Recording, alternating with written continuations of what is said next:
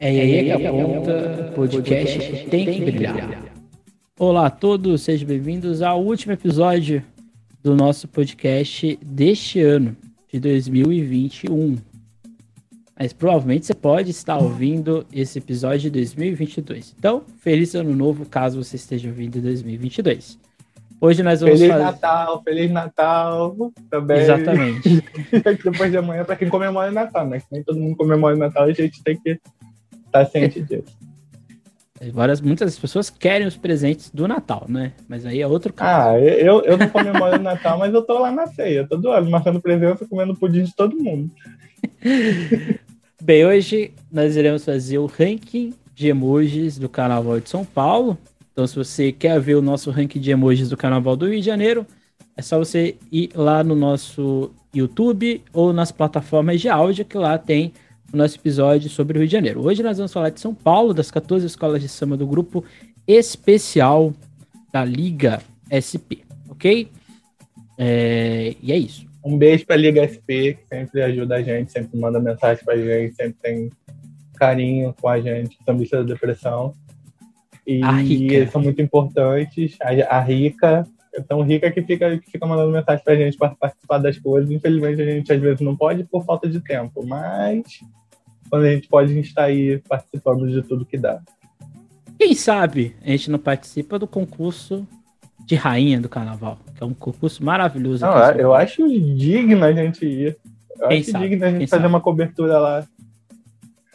Eu acho maravilhoso. Bem, hoje é, nós iremos fazer o nosso ranking. Como vocês já sabem, a gente faz o ranking com emojis. Então a gente coloca reações de vai pegar fogo, de vai emocionar, de enredos que nos apaixonamos, de enredos que estão legais e de enredos que a gente tem dúvidas. Então, essa é a nossa tabela de emoji. Mas, como sempre, não deixe de seguir o essa Depressão nas suas redes sociais, Instagram, Twitter, Facebook e outras coisas mais. É, você pode comprar a nossa blusa na camisa, na grife do samba, mas eu aconselho não comprar é, nesse final de ano por causa do fluxo, né? É, por exemplo, o frete já tá um absurdo de caro, inclusive. eu fui comprar algo hoje no Mercado Livre, o frete que normalmente é 19 já tá 40 reais, né? Então, é, se você quiser comprar nossa blusa lá na Grife do Samba, www.sambistasdepressão.com não, grifedosamba.com.br Grife do samba.com.br É, barra sambistas de depressão. É, lá você vai ter os, as camisas com os mascotes e, embora nossa, o nosso grupo seja bastante dorminhoco, esperamos que nós também tenhamos os bonés, tá? Então agora já é uma possibilidade. No episódio Eu passado, amei isso do grupo Eu Dorminhoco. é, exatamente. No do episódio passado era quase que uma certeza, agora é uma possibilidade. Então, quem sabe ano que vem nós começamos a vender os nossos bonés. Daqui já fica aí, se você do grupo está ouvindo, Não, é, é uma certeza, gente. É uma certeza. Até ano que vem a gente vai ter. É que a gente conseguiu um dinheiro de investimento aí. A gente só tá esperando esse dinheiro sair pra gente poder fabricar os bonés, pra poder colocar à venda pra vocês, pra vocês poderem encontrar com a gente e comprar. A gente, em, em primeiro momento, a gente não vai vender por site, vamos ser sinceros.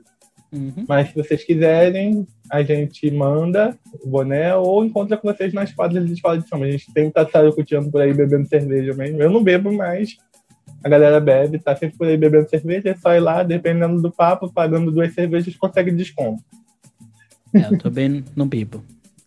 Tem duas pessoas aqui que não bebem, só que, que fazem. você não, você- nós não somos Então, sambistas. que não bebe, pelo amor É. de Deus, cara. Onde é que você tá? Caipirinha eu bebo, pelo menos. Caipirinha eu bebo, bebo aquelas caipirinhas sagaz, já que a gente não sabe do que, que é feito nas escolas de samba. Tem umas que são batizadas que a gente chega em casa e a gente não lembra nem nosso nome. Gente, às vezes a gente tá na, na quadra de uma escola e tá cantando samba de outra. Sabe, do, do- do- tem, algum, tem algumas, principalmente aquelas que vendem na porta das escolas de samba, algumas são. A gente não sabe a procedência daquela, daquela cachaça. Mas me deixa no efeito, me deixa feliz. De qualquer forma, tô ali bebendo, tô bem, até hoje tô vivo. E é isso que importa. É isso que importa. Agora vamos, vamos de fato agora começar o nosso episódio de hoje. A primeira escola que nós iremos falar é a Acadêmicos do Tucuruvi. Do carnavalesco Johnny Leite e do Fernando Dias, eles que fazem a ideia da sinopse. É, essa sinopse que foi meio que já projetada para aparecer com samba, já que não teve disputa. Então, provavelmente é por isso que o samba ele, ele tem muitos aspectos da sinopse. O não enredo, foi uma cara... dialética, né? Exatamente. Em forma dialética. Eu mando, você responde. Exatamente. No enredo Carnavais, de lá para cá, o que mudou? E daqui para lá, o que será? Né? Então, é a Tucuruvi que abre o Carnaval de São Paulo, retornando ao grupo especial. O que, que você acha deste enredo? Quais os emojis que você daria? Eu usaria o emoji daquele do, do, do mocinho pensando, do mocinho pensante, porque eu não sei o que, que, que tá por vir. Eu, eu, sinceramente, pelo que eu li, pelo que eu ouvi, como você disse, foi construído, né? O samba junto com o enredo. E muitas das vezes a gente não consegue desassociar o enredo do samba porque já foi lançado. Quando o samba não é lançado, a gente consegue fazer uma análise do enredo sem pensar no samba. Mas não é o caso, a gente já está na boca do carnaval, já com o CD pronto. Então, é, refletindo sobre os dois, eu, eu, eu, quero saber o que vai acontecer ainda. Ainda tenho muitas dúvidas do que será como será o amanhã. Digamos, já que o enredo é muito disso, do, do carnaval do passado e do carnaval do futuro, eu tenho muita dúvida de como será o amanhã. E aí é, é um enredo que a gente vai ver acontecer, a gente vai saber o que, que é de fato para que ele veio na avenida, uhum. na minha concepção. Então eu acho que cabe esperar. É. Esse enredo, ele, ele acaba que fica é, fica bem ali na abraçando o que eu estudo no meu doutorado, né? E eu acabo, meu doutorado eu estudo exatamente as transformações que o seu Baldwin gerou nas identidades das escolas de samba. E e assim, é visível que mudou muita coisa. Né? Inclusive é visível que essa mudança, é, a gente sabe quem são os vilões, ou a gente sabe quem são as pessoas que geram esse clima de que algo mudou, mas mudou para algo muito bom, né? Que é a ideia do engessar, né? Que tem tanto na sinopse. Ah, tem que, tem que rasgar o manual. Chegou a hora de rasgar o manual, como diria o de Ouro. Tem, Só que... Eu sempre penso nesse detalhe, porque eu não gosto desse manual. Você gosta, você defende um pouco, porque ele define alguns parâmetros legais, mas eu, por mim, rasgava tudo e começava, restartava o Carnaval de São Paulo. Do zero, assim, vamos recomeçar as regras. Só que, ao meu ver, esse enredo, esse enredo não fala do que ele se propõe. Assim, sendo bem sincero. Em São Paulo eu sou sincero porque é o que eu, é o que eu estudo, então eu sou muito crítico mesmo. Né? E assim, eu acho que ele tá vendendo algo que ele não, não vai conseguir entregar na avenida. Então acho que eu não consigo enxergar nem a crítica na avenida, nem a crítica no enredo e nem a crítica no samba. Porque assim, quando você coloca um título, de lá para cá o que mudou e daqui para lá o que será, o, da, o, do, o daqui para lá o que será não se, não se coloca aqui, né? A gente não consegue entender. Porque assim, para a gente descobrir que algo tá errado, é fácil. Para a gente descobrir o que era bom, é fácil, porque a gente sempre olha para o passado com a de nostalgia. Inclusive é como ela olha para Tiradentes e tudo mais. Mas para analisar o que está acontecendo hoje, é, não está acontecendo. Então não parece que cortou ali, né? Ah, não pode falar disso aqui não. Fica, vamos, vamos, vamos maneirar aqui e acabou. Então acho que assim, eu acho que é um enredo do tenho minhas dúvidas. Eu acho que se ele vai dar certo, eu não sei, mas eu acho que é um primeiro ponto. Eu acho que para talvez isso possa fazer com que outras escolas façam outras é, interpretações nessa mesma análise, nessa mesma ideia de crítica do que está acontecendo hoje, mas eu tenho minhas dúvidas quanto ao enredo. Eu esperava mais quando eu li o título, quando eu li a sinopse. Deixa eu te enxergar um pouco. Diga. Esse, esse negócio aí de, de olhar para trás de uma maneira nostálgica, você acha muito ruim? Porque de algumas, algumas vezes eu acho, porque eu acho muito reacionário você querer ter o carnaval para sempre engessado da mesma forma que sempre foi. Uhum. O que, que você acha? Eu acho que não. É porque é, a tradição muda, né? É, a tradição uhum. ela tem que mudar. Né? A tradição, a identidade, elas, elas, elas têm que passar por processo de mudança. Até porque a gente está falando de uma cultura urbana, né? Por mais que seja uma cultura negra, é uma cultura urbana. Então ela está dentro da cidade, é a cidade influenciada muda. pela cosmo, pela relação cosmopolita que tem com a cidade. Ainda mais em São mais, né? Paulo, né? ainda mais em São Paulo. Né? É. Isso, é, isso é impossível de não acontecer. Agora, eu acho que quando, é, o modo como você Principalmente usa... São Paulo, né? É, é bom você pontuar isso, que São Paulo é uma cidade mais organizada, digamos assim, que o Rio de Janeiro. A, a, moça, a moça do metrô de São Paulo, ela fala devagar, ela vai, fala, ela fala. É o tempo não, do dinheiro. A moça, a moça do Rio fala devagar e fala em inglês. Em São Paulo, fala rápido para te empurrar para fora do metrô. Basicamente isso, porque o tempo é dinheiro. Não, exatamente isso. Então, assim, eu acho que olhar a nostalgia não é um problema. O problema é o que você faz com essa nostalgia. Né? E eu acho que no enredo ela fica no meio termo entre é uma coisa que eu gostei, mas meio que fala eu queria que, ter, que mudasse. Então, não sei, eu não consigo ver isso muito, muito claro, muito nítido. Mas é uma coisa que eu tenho minhas dúvidas. Eu não sei como que vai ficar na avenida e como vai ser desenvolvido. E se o povo vai entender, né? Porque acho que tem essa grande questão, né? O Carnaval de São Paulo não é reconhecido historicamente pelas pessoas que frequentam, né? Então acho que vamos ver o que, vai acontecer aí, né? Deixa eu só pontuar uma coisa, que você falou que você é sincero nas suas, nas suas críticas. Eu também sou sincero, só que as minhas críticas são é o que a gente falou na semana passada, tem que relembrar isso. Eu, Ângelo, eu não tive tempo ainda de ler todas as sinopses. As minhas críticas ficam baseadas no que o pessoal da mídia conversa e tudo que é passado pelos carnavalescos e resumos e tudo mais. Eu vou ouvindo outros podcasts, outras coisas, principalmente o podcast do Emerson. Assistam, ouçam, que é o podcast Sampa Aqui, né? Sampa. Samba. Sampa, Sampa Samba. Samba. É, olha só, pagando um mico aqui, errando feio o podcast do colega. Sampa Samba, pesquisa aí no, no, no, no tem no YouTube?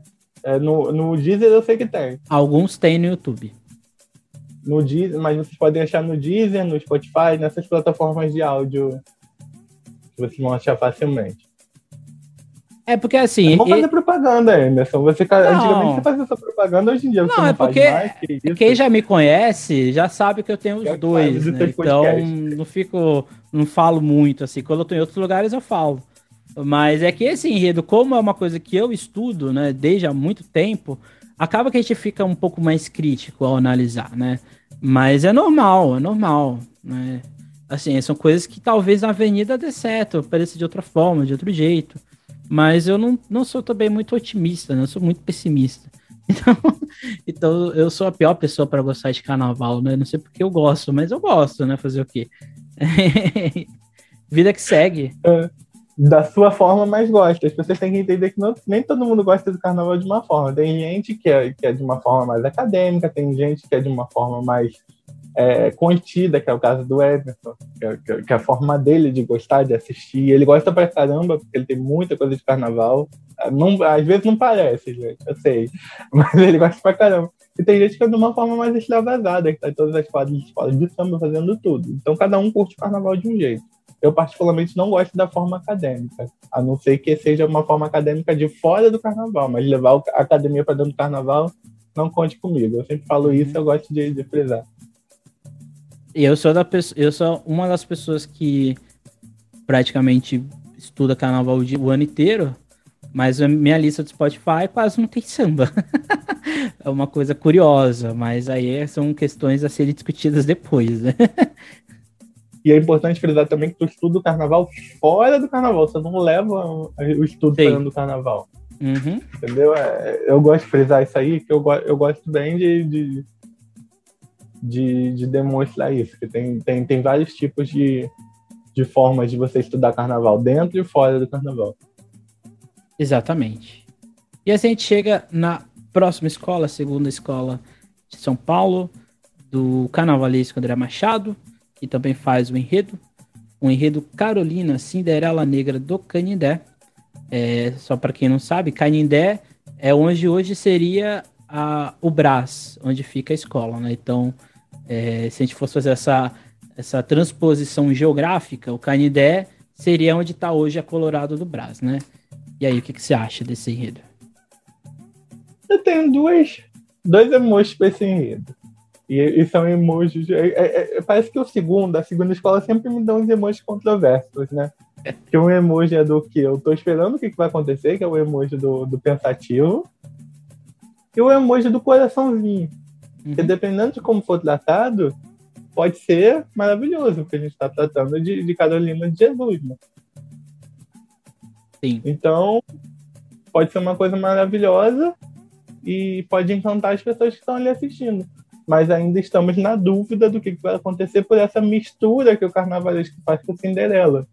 Isso que meio que causou uma confusão em, em todos os ouvintes, leitores, pessoas que estão esperando o desfile passar.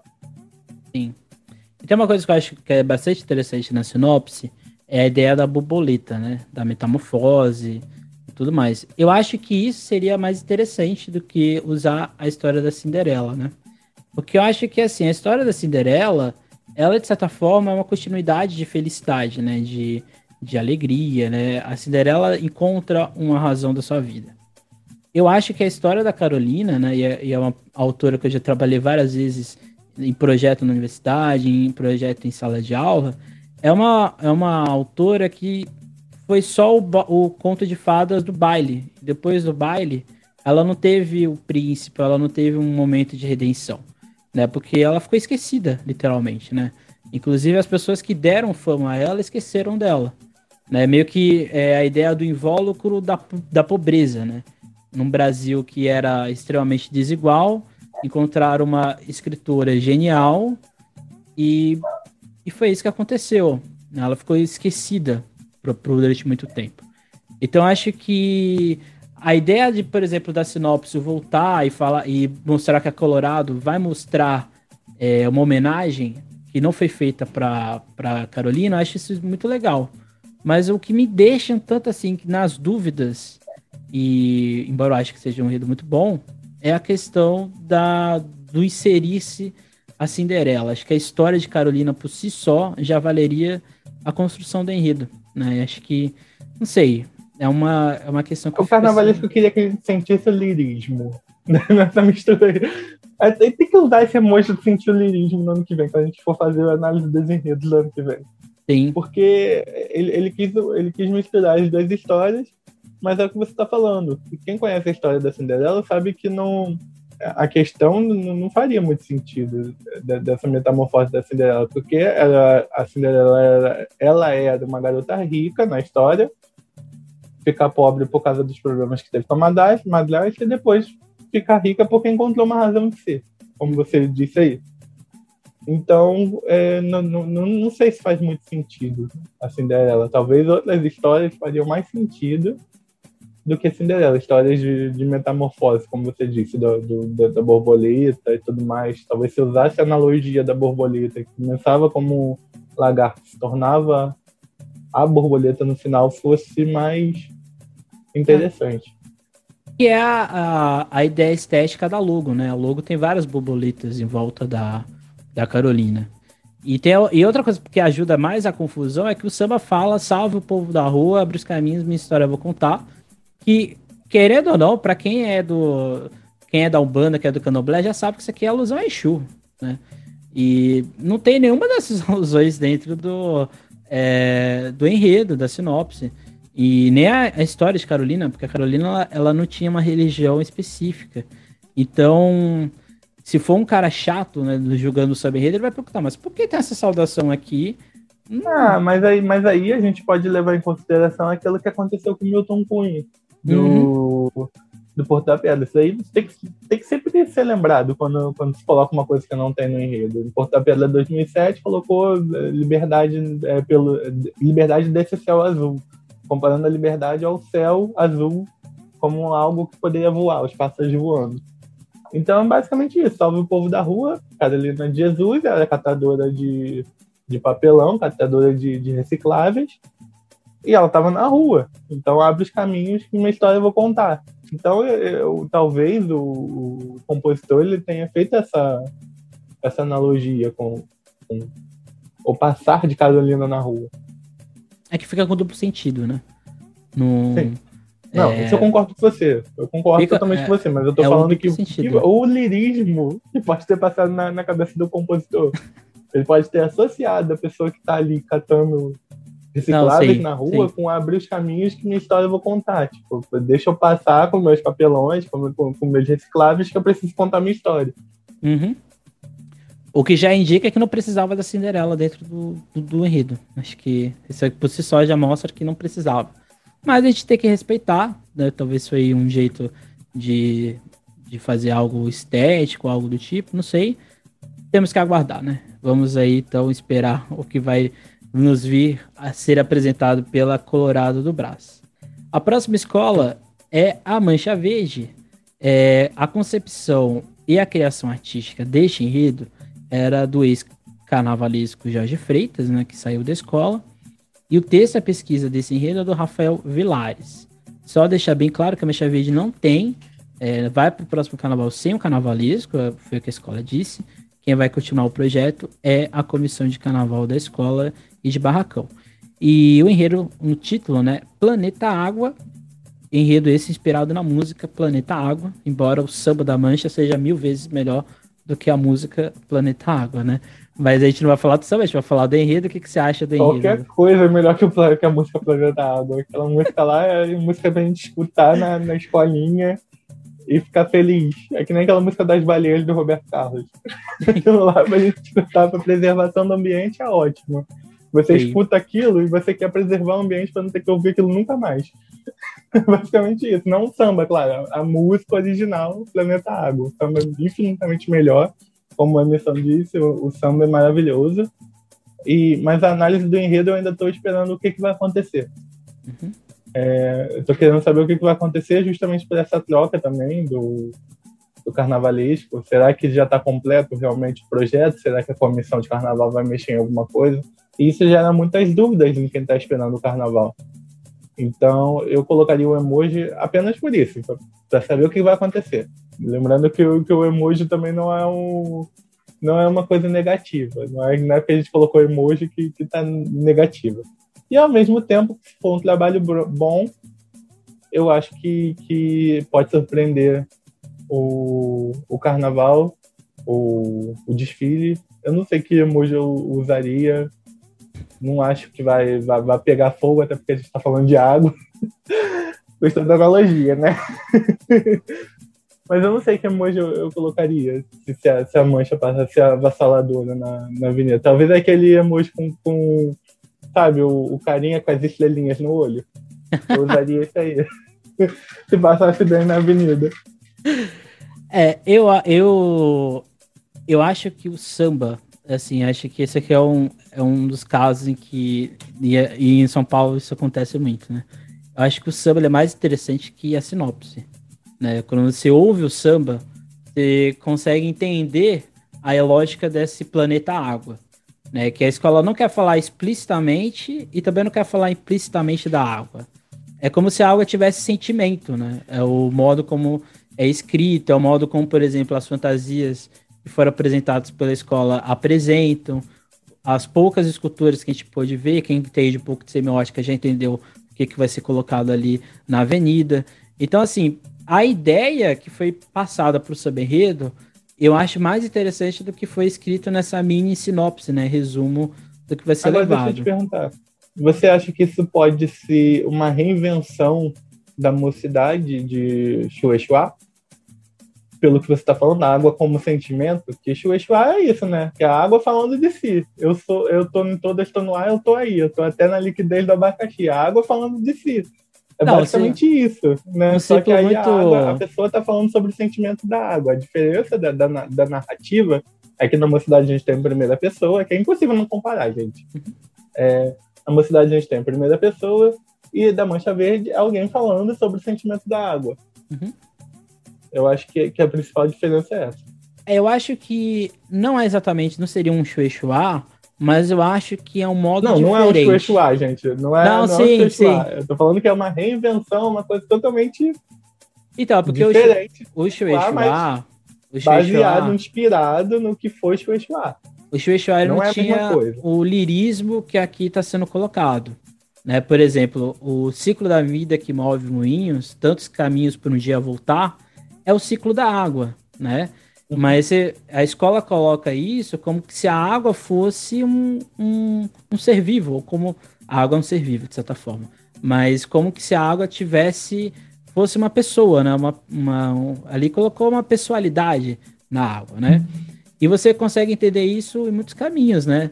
É, por exemplo, tem aquele. Não, o... mas isso o Shua também faz, uma pessoa. É uma é pessoa que... se narrando. Eu, eu tô em. É, eu sou, sou rua, sou, não lembro, sou Rio, Cachoeira, Rio, Mar, sei lá, sou Gota de Orvalho, sou. Eu não lembro do, do samba agora, mas ela, a, a, água se narra como se ela fosse uma pessoa.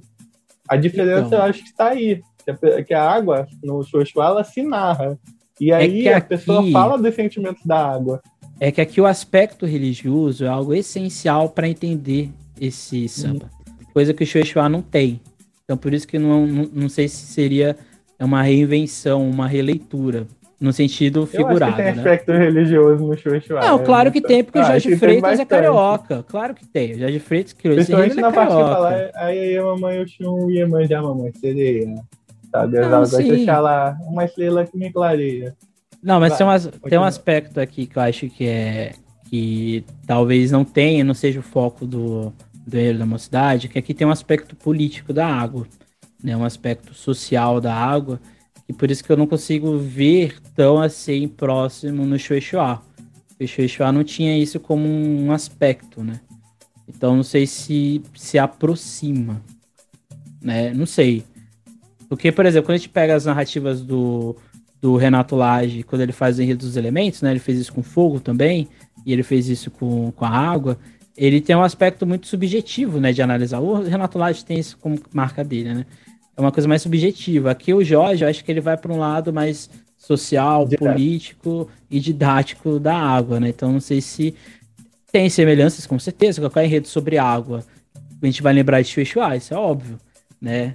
Mas eu, não, eu acho que eu vejo aqui algumas algumas coisas distintas, né? Mas fica a reflexão, fica aí o ponto a ser colocado. Eu, particularmente, acho esse enredo mais interessante, inclusive.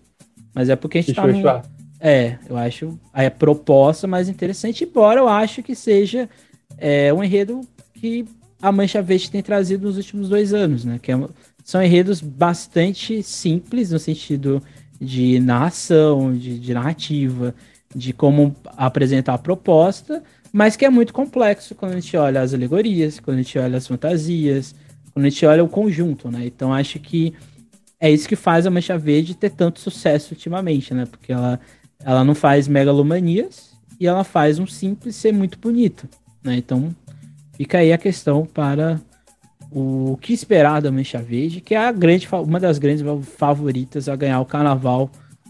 Ultimamente próximo. ela vem competindo sempre, sempre Sim.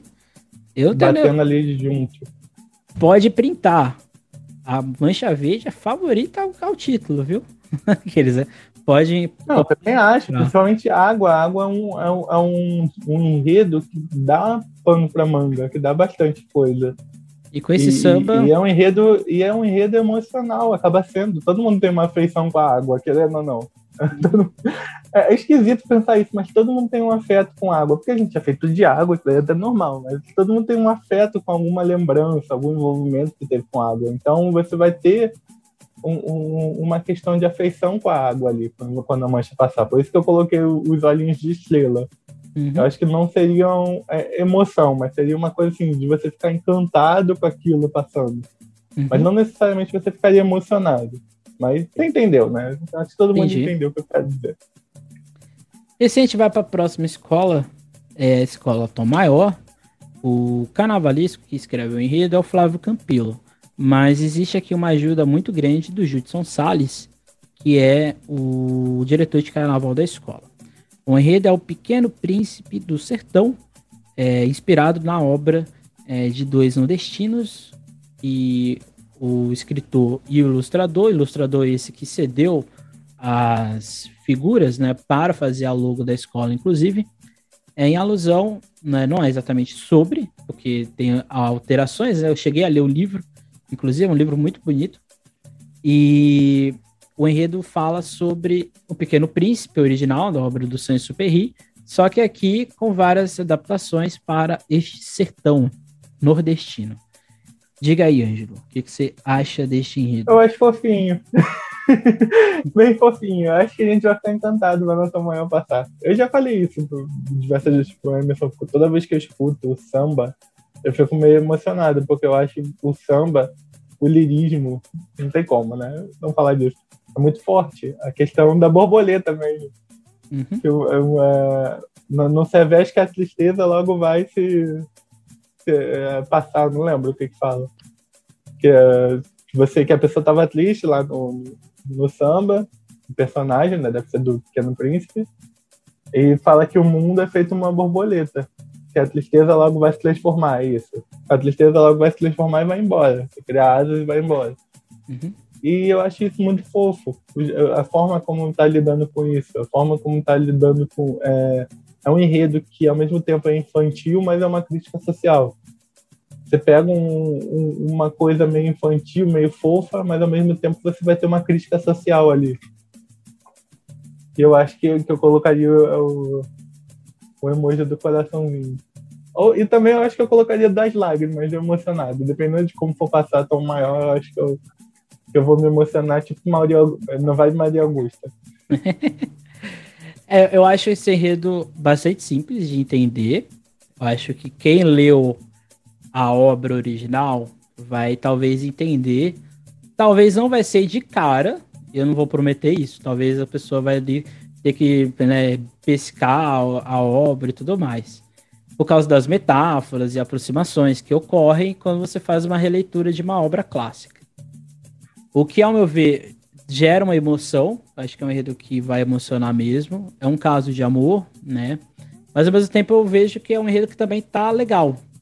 Porque assim, se você nunca leu O Pequeno Príncipe e se você não não sabe né, da, dessa aproximação nordestina, talvez as pessoas não vão entender nada. Né? Que tem esse risco, que é possível. Infelizmente, nosso país não tem um alcance de literatura como a gente gostaria de ter. Então, não sei se as pessoas já ouviram a história do Pequeno Príncipe. A frase famosa, com certeza já ouviram. Mas eu não sei se elas sabem a, o como o livro. De onde tem... é, né? Eu só é... acho que é a Bíblia, de repente. Exatamente. é, Agora, uma outra, uma outra questão é, também, que a gente pode pensar, que é tão maior, quando ela fez um, um enredo nordestino recentemente, que foi da, da Barra Malha, ela arrasou, né? Uhum.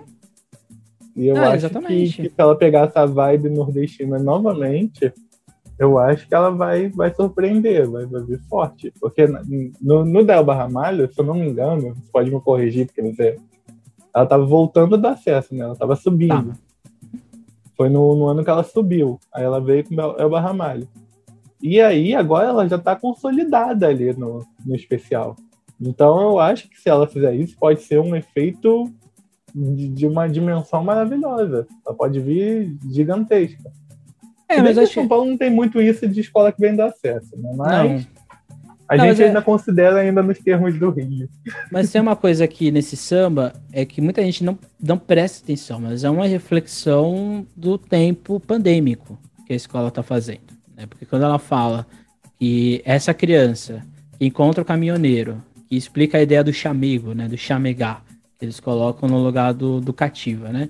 Quando ela coloca isso, ela coloca que talvez nesse mundo de complexidade e de várias questões que a gente viveu nesses últimos anos e vive, e vai viver por algum tempo também, é, talvez o olhar da criança, dessa criança, do, do desapegar, do olhar, analisar as coisas com mais simplicidade do que com tanta complexidade, é, é isso que ela faz muito bem.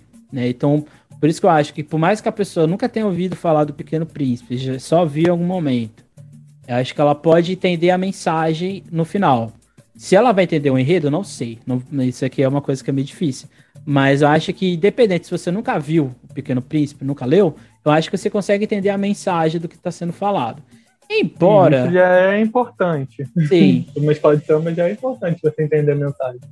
Embora em alguns momentos, e aqui eu tenho que falar, porque em alguns momentos beira o coaching, em alguns momentos no, no, na sinopse, mas eu acho que isso é uma questão de aprendizado, né?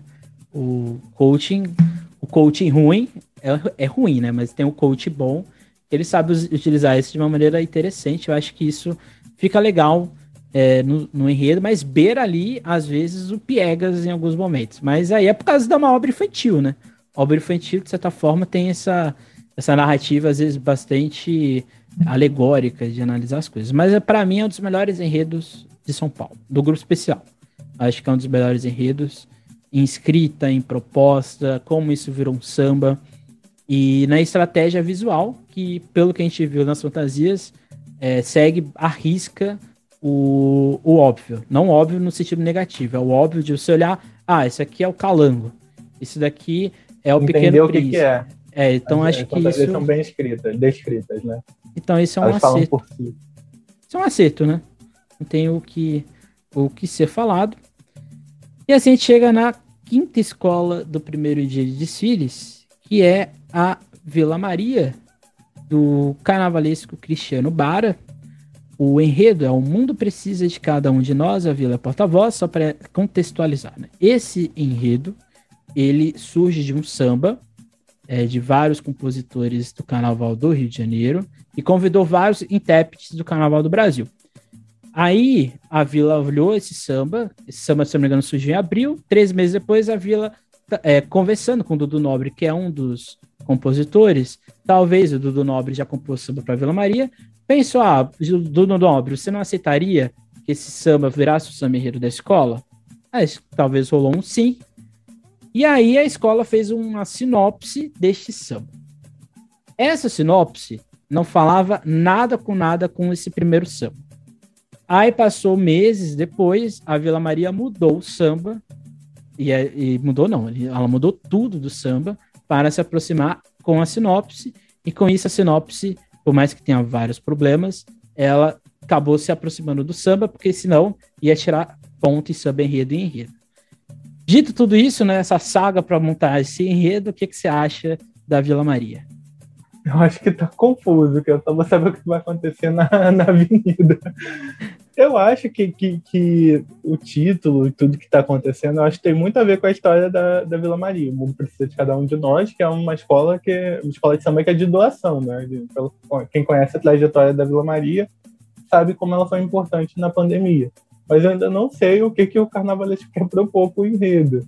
Por mais que ele tenha explicado e tudo mais, a gente só vai saber realmente o que é o enredo na avenida. Mudou o enredo, remudou, fizeram versão nova do samba, mas ainda não ficou claro, pelo menos para mim, o que vai acontecer. Eu espero realmente que seja um, um enredo maravilhoso, porque o título é, é reflexivo, né? Uhum. Apesar de longo, é reflexivo. É, eu espero que seja realmente maravilhoso, mas até agora eu não sei o que que, o que, que veio trazer, entendeu? Que vem a Vila Maria. É, eu tenho muitas dúvidas. É, eu não gosto da sinopse. Assim, não tenho, não tenho que ser dito. Acho que a parte histórica dela é ruim. Eu acho que a motivação da narrativa não é muito boa. Então, é esperar e ver o que vai acontecer. Porque, não sei. Não sei, não sei nem o que dizer. É basicamente isso. Mas eu espero que a escola consiga sanar essas questões que estão aí meio que é, jogadas em alguns momentos. Mas eu, eu sou a favor. É porque assim, a Vila Maria tem um, um enredo, tem um samba que fala sobre a mesma coisa, que é o de 2002, na Intolerância, Vive e Deixe Viver. E eu acho que era mais fácil reeditar esse desfile histórico da escola, inclusive, né? É, 2000, é, foi em 2002, então, se eu não me engano, são 30, 20 anos depois, se eu não me engano, é isso? São 20 anos depois. Vai ser 20 seria, anos. Seria... A gente ainda tá ainda no. Não sei o que que é, não é. sei o que não é, porque a gente ainda tá no. no... É, exatamente. A gente tá quase lá. Eu acho que assim, acho que se a escola queria falar essa mensagem, eu, eu reeditaria o enredo, mas sei lá, acho que assim, quando você tem uma proposta que já não é das melhores e você já tem um enredo que pega o componente, é um, é um samba mais cantado da Vila Maria, assim, na quadra, um dos sambas mais cantados. Eu acho que seria interessante reeditar, mas boa sorte à escola, espero que deu tudo certo na avenida. E assim a gente vai para a próxima escola, que é a Acadêmicos do Tatuapé, do carnavalesco Wagner Santos, que também faz a sinopse. Aliás, a maior sinopse do grupo especial de São Paulo. A Tatuapé tem uma coisa fantástica, que ela lança sinopse e ela já passa para você a sequência das aulas, né? Então, se você tem alguma dúvida, você não vai ter, porque já está tudo mostrado para você. No enredo Preto Velho conta a saga do café num canto de fé. E aí, o que você acha deste enredo? Eu ainda tô querendo saber o que é o enredo. O enredo aparentemente é, é, é claro, né? O Preto Velho trazendo a saga do café, mas é uma mistura que eu quero, tô curioso, né? Querendo saber de não tô não tô sabendo lidar, não tô sabendo o que que é como é o da Vila Maria. É querendo saber no sentido de é, qual rumo que vai tomar, por onde vai, por onde vai guiar. Uhum. E eu acho que se for guiar pelo rumo legal, acho que vai pegar fogo. Acho que pega fogo lá, eu acho que vai ser Tatuapé, né? A gente está falando de uma escola que, que faz pegar fogo, né? Então, se for pelo rumo, ainda mais com, com o Salsinho cantando aquele samba. Então, é, eu acho que a conectividade ali tá mil por cento. Sim.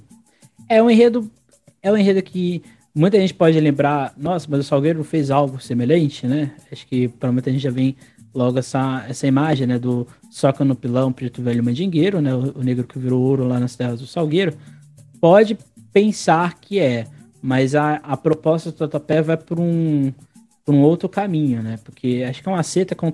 É que assim, é a história de Pai Antônio, né, que é encantado da Umbanda, ele, ele é chamado para contar a saga do café pelo mundo. Então, uma coisa que é interessante que é contar o ciclo do café no olhar do negro, isso, que, isso é uma coisa bastante interessante. Até que a, a escola vai pegar, é, puxa muito o aspecto da África. Quando vem para o Brasil, puxa muito o aspecto do negro escravizado, que foi o, a primeira força, né, a primeira mão de obra do café. E assim vai pontuando esse aspecto. O que dá essa sensação de dúvida é o final, né? Que ela fala Aruanda, Aruanda, né? Assim por gente. Que, ao meu ver, é mais que uma, uma espécie de, de chamar não só os herdeiros, mas também quem foi, é, e que, querendo ou não, se encantou, né, virou encantaria, né, e tudo mais, foi para Aruanda, que é a morada, né, que seria o refúgio é, do retorno do, do Brasil, né, para a África, eu acho que é como se fosse um redirecionamento para a gente reencontrar quem já se foi e quem ainda está por aqui e que construiu essa história eu acho que isso, a questão é que eu acho que é muito ousado. Eu não sei se tem essa, essa percepção. É um enredo muito ousado. É um enredo muito ambicioso, que é a cara da Totapé, inclusive. A Totapé, depois que ela homenageou a Beija-Flor, parece que a alma nilopolitana se ficou no tatu lá. Ali. É por, é por isso que a gente, a gente tá em dúvida do que, que vai acontecer. Porque pode ser uma coisa totalmente avassaladora. Mas que vai ser, né? Aquele, Provavelmente vai aquele ser. emoji, aquele sentimento de não sei o que, que é. Uhum. Então, assim, eu acho que vai pegar fogo, mas ao mesmo tempo acho que é uma, uma sinopse que é legal. É, mas eu acho que é, teria, teria que ter um outro emoji aqui, que é o da ambição. Acho que a escola mostra aqui que ela tá ambiciosa. Porque, assim, uma escola como a Tatuapé, que tem administração, tem, de certa forma, é, condições financeiras, tem uma comunidade que canta que você quiser colocar para elas lá, elas, elas vão, ela, ela vai cantar. Tem uma bateria incrível, tem um intérprete sensacional. A escola poderia fazer o, o básico, né? Ou fazer uma coisa simples, mas não. Café com, é, é, feijão com arroz, né? Aquele feijão Exatamente. com arroz gostoso, que nem a Beija-Flor fez alguns anos, algumas vezes. Todo mundo fala que a Beija-Flor fazia isso, feijão com arroz gostoso. Né? Aquele... Uhum. Mas assim, a escola resolveu não falar só do café colocou ali a ideia do pai Antônio, que trabalhou em lavoura de café, né? E eu acho que isso é interessante. Eu acho que vai pegar fogo, mas ao mesmo tempo eu acho que a gente precisa ver o visual para a gente entender o, as ambições reais é, desse enredo. Mas eu acho que é um enredo que eu gosto muito. Não sei se você tem essa percepção, que eu gosto de enredo longo. Acho que quanto mais você explica, melhor. E, e é, é, isso. E gerou o famoso samba dos refrões, né? Que é refrão até de refrão até você é, não ter tempo de respirar. E, de novo, é a cara da Tatuapé, né? Mas é um enredo que eu acho que vai dar muito certo. Não sei. O samba tem tudo para explodir. Tudo. Vamos ver. Aguardemos. Aguardemos. Aguardemos. E a gente vai para a próxima escola, a Dragões da Real. é, do carnavalesco Jorge Silveira, o tio Jorge. É, ele é. Jorge. é, ele é o carnavalesco. Eu maravilhoso isso. Não, eu tenho que pontuar isso, desculpa. Porque Jorge e, e Dragões eu acho que é o casamento perfeito. Uhum. Sempre achei que seria e, e, e, eu acho que continua sendo o casamento perfeito. E eu tô muito feliz com o Jorge uhum. na Dragões. E pode falar aí do enredo um pouquinho. É, o Jorge, ele é, ele tem a ideia do enredo e ele é o carnavalesco, mas quem fez, né, escrever a sinopse foi o Fábio Fabato. O enredo, a princípio, a Dragões é uma das escolas que mudou o enredo. O enredo seria o dia em que a Terra parou, seria uma, luz, uma interpretação do dia em que entramos no suposto lockdown, e, e aí seria uma reflexão desse tempo pandêmico, mas a escola abandonou e vai levar um enredo é, com um título simples, né? Adoniran, é, em homenagem a Adoniran Barbosa. E aí, o que, que, você acha deste enredo? O título já não precisa ser um título elaborado, porque o título já é grandioso. Adoniran já é gigante no samba. Então, eu acho que foi uma boa. A, a Leões acertou, o Jorge acertou, porque seria é, um enredo de, que não seria de bom tom, né? Falar de, de, reflexão de pandemia, pelo tempo que a gente ficou, por, pelas coisas que a gente perdeu. Se fosse uma coisa breve, que nem a gente estava prevendo no início, seria de bom tom, seria maravilhoso as reflexões que ficaram durante a pandemia. Só que a gente ficou dois anos perdendo muita coisa, muita história, muita vida. Então eu acho que o Jorge acertou muito nessa mudança, a Dragões acertou muito nessa mudança e trouxe uma mudança que, eu acho que foi um upgrade gigante. Sair do, do enredo que era, nada contra Raul Seixas, que é inspirado no Raul, bom, bom lembrar, nada contra Raul Seixas, mas a Dona Irã é do samba. Então, se eu, se eu for escolher na MPB, se eu quero é, uma pessoa, um gigante do rock, que Raul é gigante, né? Ou um gigante do, do samba, eu vou um gigante do samba, porque a gente está falando de carnaval. Então, e a história de Adonira, eu acho importante, eu acho que pode emocionar, pode emocionar, dependendo de como o Jorge trouxer o samba. É, e, e, também ela pode até pegar fogo, né? Porque vai ser a última a desfilar. Dependendo de como tiver o AMB, pode ser maravilhoso, como não pode por ser o último lá no, no final do dia, pode ser maravilhoso como não pode. Sexta-feira não é um bom dia no RB, não. Ainda mais é, da última. Né? Mas Faz... a gente espera que, que o pessoal fique para saudar a Daniela Barbosa. Esperamos, né? Eu acho que é a grande sacada do, do enredo aqui da, da Dragões é... é uma sacada e ao mesmo tempo é um, é um grande, ao meu ver, erro. É, o enredo não é sobre Adoniran, que eu acho que é muito interessante. É, um, é como se fosse a interpretação de Adoniran Barbosa olhando as transformações, mudanças da cidade de São Paulo em um dia. Né? Tanto é que é, é genial. O que é a saudosa maloca. é, exatamente. É a saudosa maloca. A saudosa maloca nada mais é do que Adoniran criticando as transformações da cidade.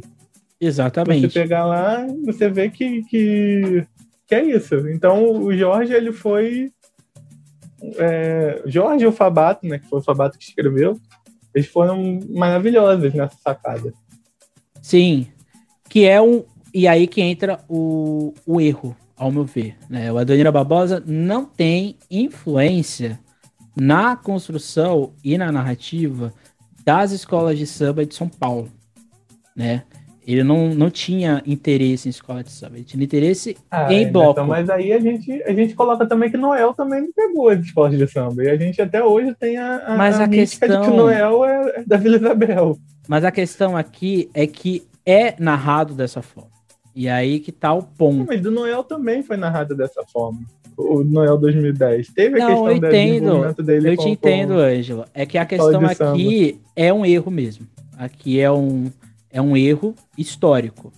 Isso aqui não é julgado em enredo, mas se a gente for pegar assim, a questão histórica tem um erro, né? Uhum. Porque assim, o Adonira Barbosa não tem essa proximidade com a escola de samba. Ele não era amigo, é, tipo, como ele foi com Elisa Regina, com outras pessoas, de seu nenê, seu calão, pé rachado. Não era, ele não era é, íntimo. Conheceu, conheceu, mas ele não era um defensor de escola de samba. Ele era um amante de bloco, que é onde tinha o principal carnaval é, de, de, rua de São Paulo, que era da Vila Esperança, que fica na Zona Leste.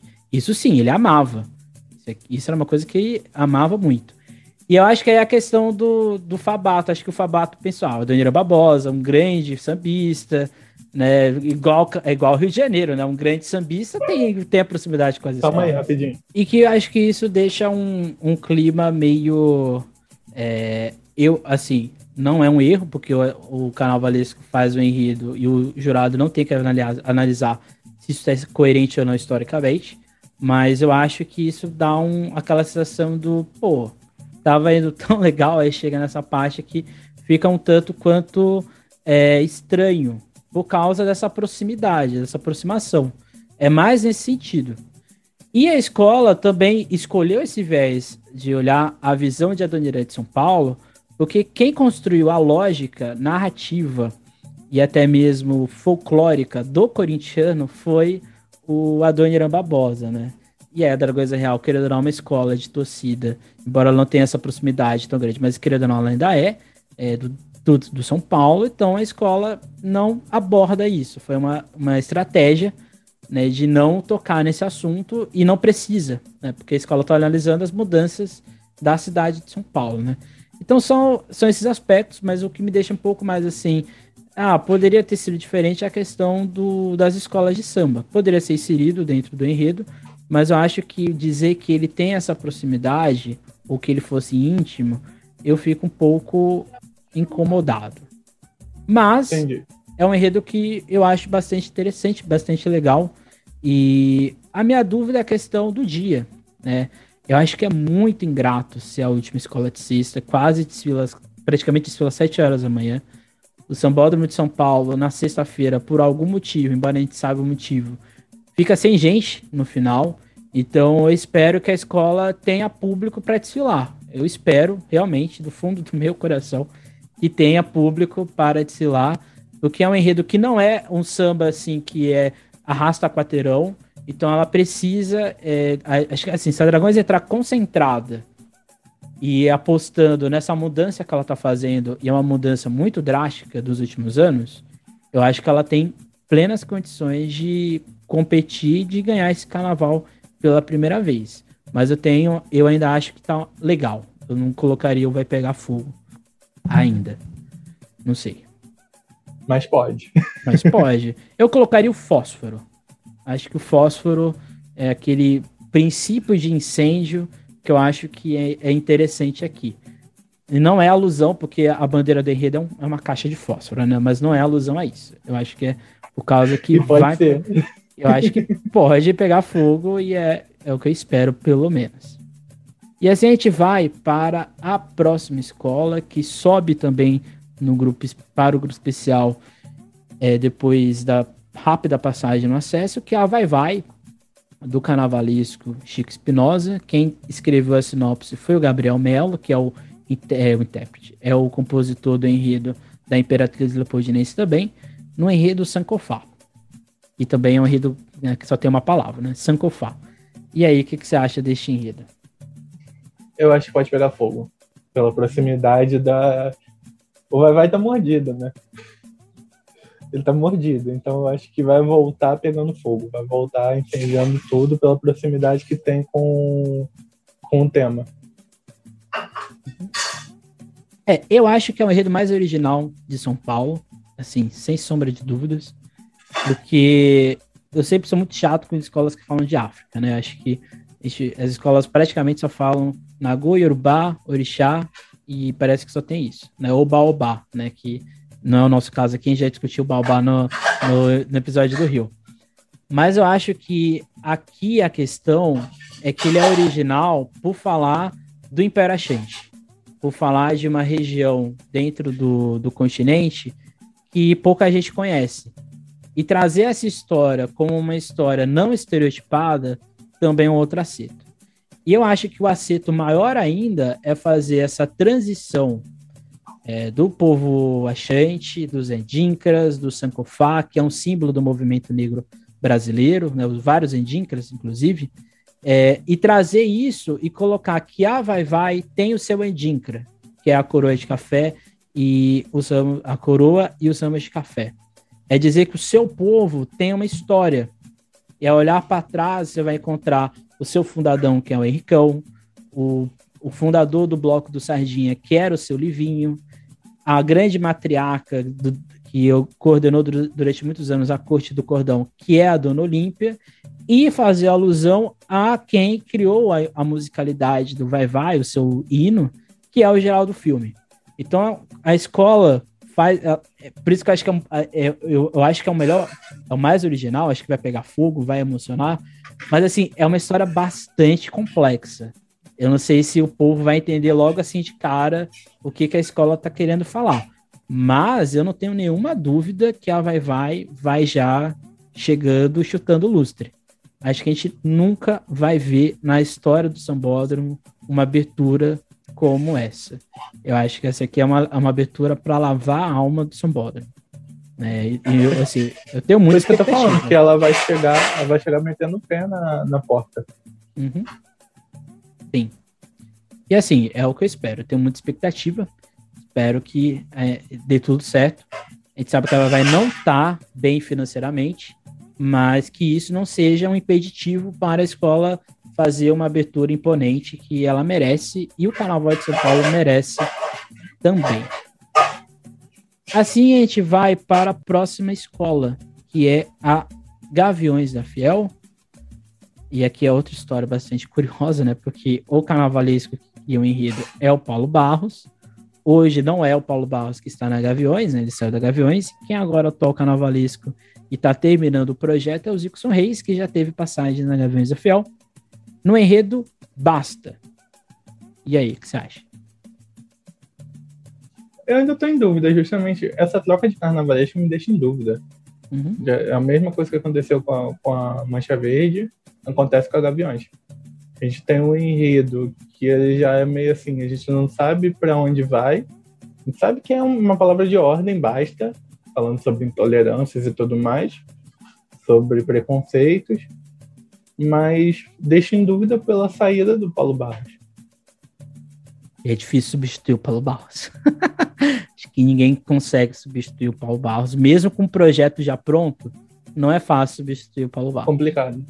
Né? Então acho que esse é um, é um, ponto. Eu concordo com você. Eu acho que esse enredo tem uma, uma estética, né? Quando a gente pega a logo, a logo. A logo faz parte do enredo, gente. Vocês querendo ou não, embora tenha as competições de logo, né? Qual é a melhor logo do Carnaval de São Paulo? A logo faz parte do enredo, porque ela, ela é um ponto, né? Ela vai para a pasta do jurado, ela, ela estampa. Quando a gente olha a logo, a gente tem uma interpretação de, nossa, vai ser um enredo, tipo, vai rasgar a, a alma de todo mundo que comete o efeito do basta, né? Tipo, vai todo mundo ser contemplado. Mas quando você vai olhando a sinopse, o Paulo Barros tem aquela questão do histórico, né? Ele tem que sempre tem um setor histórico no Paulo Barros, né? E tem nesse. Mas quando a gente vai pegando a sinopse ao longo do tempo, passa a sensação de que talvez o enredo, e quando a gente ouve o samba, fica mais nítido ainda, talvez o enredo me, seria melhor se fosse sobre a história do movimento negro no Brasil. Acho que seria um enredo lindo, seria um enredo imponente, seria um enredo de respeito. Mas ao deixar muito em aberto o que é esse basta, e quando a gente ouve o Sam e quando a gente ouve a sinopse, a gente fica assim, o que será esse basta? Né? Porque, por exemplo, é, por exemplo, um ponto, né? não, não tem menção à questão LGBTQIA+, dentro de um país que mata mais trans, é, é, pessoas transmundo, questões diversas sobre é, cerceamento de liberdade, questão de, é, de matrimônio, outras coisas mais e outros diversos ataques. Isso não é mencionado no, na sinopse. A gente não tem isso aqui como visível, nem na logo. É, a sinopse fala da questão do movimento feminista, mas é só uma frase, né? E tá no samba. Mas ele não, não tá muito bem explicado. Então acho que por isso que eu fico com aquela sensação de que esse basta ele não está ainda muito bem definido. E com a mudança de carnavalesco, é, não sabemos qual vai ser o direcionamento final disso tudo. Mas que não tenha dúvidas que a escola vai tentar incendiar o, o de Sirius, não tenha dúvidas, é a Gavenza Fiel. Mas será que isso vai é. se sustentar? será que isso vai conseguir se sustentar durante 65 minutos? É a dúvida que a gente tem que ter, porque é um enredo que precisa do visual. O visual tem que ser imponente, o visual tem que ser questionador. Então, será que isso vai acontecer? É a grande dúvida. Por isso que eu acho que eu tenho dúvidas, embora eu ache que possa, é, embora eu acho que seja legal da mesma forma. Então, tem algumas questões aí que eu acho que só o dia vai, vai responder a gente, né? Não sei se você tem essa interpretação também. Justamente por isso que eu estou preferindo aguardar para saber o que, que essa troca de carnavalesca, o que, que isso tudo vai, vem trazer. Uhum. Mas essa questão do, do movimento negro que você falou, eu concordo com você, mas eu acho legítimo também, da mesma forma. Também. É, e, mas é o que você falou, deveria ser um enfoque, já que ia falar disso, deveria ser um enfoque nisso, uhum. direto. E não Sim. Como se fosse contemplar tudo e não, não contemplasse o todo. Mas eu acho que vai ser um desfile avassalador que a gente está falando de Gaviões da Fiel, não é qualquer coisa. Sim, então é, vamos esperar para ver como é que vai ser essa troca, isso tudo que aconteceu. É, eu acho que vai, acho que tem tudo para dar certo. O, o enredo crítica é uma, é uma alma, faz parte da construção da Gaviões. Ela re, se reencontrar. Acho que vamos ver se isso vai acontecer. Que eu acho que quem se reencontra todo ano, né, na famosa fórmula Mocidade Alegre, é a Mocidade. E aqui é muita gente, tá? Porque a escola é bem detalhada para isso. No Carnavalesco é o Edson Pereira, concepção de enredo e de sinopse do Edson Pereira, do Clark Mangabeira, do Flávio Magalhães e Vitor Marques. O texto é do Vitor Marques e do Clark Mangabeira, e a colaboração final do Departamento Cultural, capitaneada entre eles pelo Fábio Parra, né, lá da SASP, uma, uma figura histórica da, da Mocidade Alegre Rosa de Ouro, no enredo Clementina, Cadê Você? E aí, o que, que você acha desse enredo? Que, curiosamente, essas mesmas pessoas, quase boa parte delas, escreveram o Neon Rosa Noel, na Vila Isabel, na Vila. mas é totalmente diferente, né? O que, que você acha? O enfoque é totalmente diferente. Eu acho que vai pegar fogo. Uma cidade alegre fazendo uma homenagem. Ela fez uma homenagem para para mocidade, para mocidade, para olha aí, uma cidade fez homenagem para uma cidade, para Oceânia um tempo atrás, em 2018 e, e foi boa, mas faltou alguma coisa. Mas eu acho que agora vem essa coisa que faltou. E eu acho que pega fogo. É, eu, embora eu não goste do samba, eu acho que o samba eu acho meio chato, mas é um samba com a cara da mocidade. É um samba que vai pegar fogo. Esse enredo, ele é simples. Eu acho que um grande acerto do, de quem escreveu a sinopse é respeitar a identidade da mocidade alegre. Porque eu consigo identificar aqui a Mocidade Alegre. A Mocidade Alegre é uma escola que ousa, mas ela não ousa por completo. Esse, por mais que ela não ouse por completo, ela tá ousando, de certa maneira, porque acho que ao longo dos anos, a mocidade, por isso que eu falo que é uma fórmula mocidade, e na década de 80 os jornais descreviam né, a fórmula mocidade, que a escola praticamente desfilava e parecia que não mudava nada, era sempre primeiro, segundo, terceiro, quarto, parecia que era a mesma coisa, mas era totalmente diferente, né? E eu acho que ela se reencontrou. Ela descobriu que ela sabe fa fazer homenagens a mulheres fortes, coisa que ela não fazia, não fez durante muito tempo. Essa ideia do, do enredo negro, afro, é muito importante na história da mocidade desde o seu nascimento. A mocidade foi palco, por exemplo, de experimento do teatro negro no Brasil. Né? Teve, a mocidade foi palco. Então acho que a mocidade é, ela se reencontra nesse enredo. Coisa que no enredo do ano passado ela tentou se reencontrar. Foi uma releitura de 2003, indiretamente. E eu acho que aqui ela se reencontra com ela mesma. Então acho que esse enredo vai pegar fogo e eu acho que vai emocionar. É, embora eu tenha muitas questões com o samba, mas, gente, samba pode ser ruim no CD, pode ser ruim ouvindo na quadra, mas quando ele chega na avenida, ele pode ser maravilhoso. Ao vivo, avassalador, pode ser e esse aqui tem cara de que vai ser isso, né? Então eu não, não tenho ainda uma opinião formada concreta sobre o samba, mas eu acho que o enredo respeita a história da mocidade, respeita a identidade da mocidade e respeita a homenageada. Porque eu acho que a todo momento você fica se perguntando por que a gente não conhece Clementina de Jesus. E isso a sinopse deixa muito claro, e o samba também. Né? Você não conhece a Clementina de Jesus porque ela foi apagada. Então isso está ali colocado. E é uma cidade que é uma escola que não faz críticas assim de maneira explícita. Aqui ela está fazendo, não de maneira assim, nossa, vocês não conhecem a Clementina Jesus. Mas ela vai dando pontadinhas ao longo do, do, do né? Vai fazendo várias questões, que é o acerto do título, né? Clementina, cadê você, né? E eu acho que isso é, faz esse enredo ser um dos melhores do ano. Né? E essa, uma, essa aqui, para mim, é a sinopse mais bem escrita. Disparado. Aqui é muito bem escrito. Claro que o Vitor eles arrasam. Sim, então. Assim, tanto tempo. O Edson não larga eles por nada por causa disso. e, então, acho que assim, é um grande acerto. Eu acho que a mocidade, é, como você bem disse, ela vai reparando os erros que ela teve nos carnavais passados, em que ela perdeu o título por, porque ela errou mesmo. Né? Então, acho que isso aqui corrige todos os erros de sinopse do ano passado, do carnaval passado, e conserta o olhar, o foco narrativo que não teve no desfile da Alcione, por exemplo. Então acho que isso tudo aqui tá. Por isso que é uma fórmula, parece que é uma fórmula. E acho que isso é muito fascinante, né? Por isso que eu estudo a Mocidade Alegre, né? Porque uma escola como essa tem muita coisa para ser falada, né? E, e, fica aí a questão, né? É um enredo, como vocês perceberam, que a gente não tem nenhuma dúvida, né? Vai pegar fogo e provavelmente deve emocionar.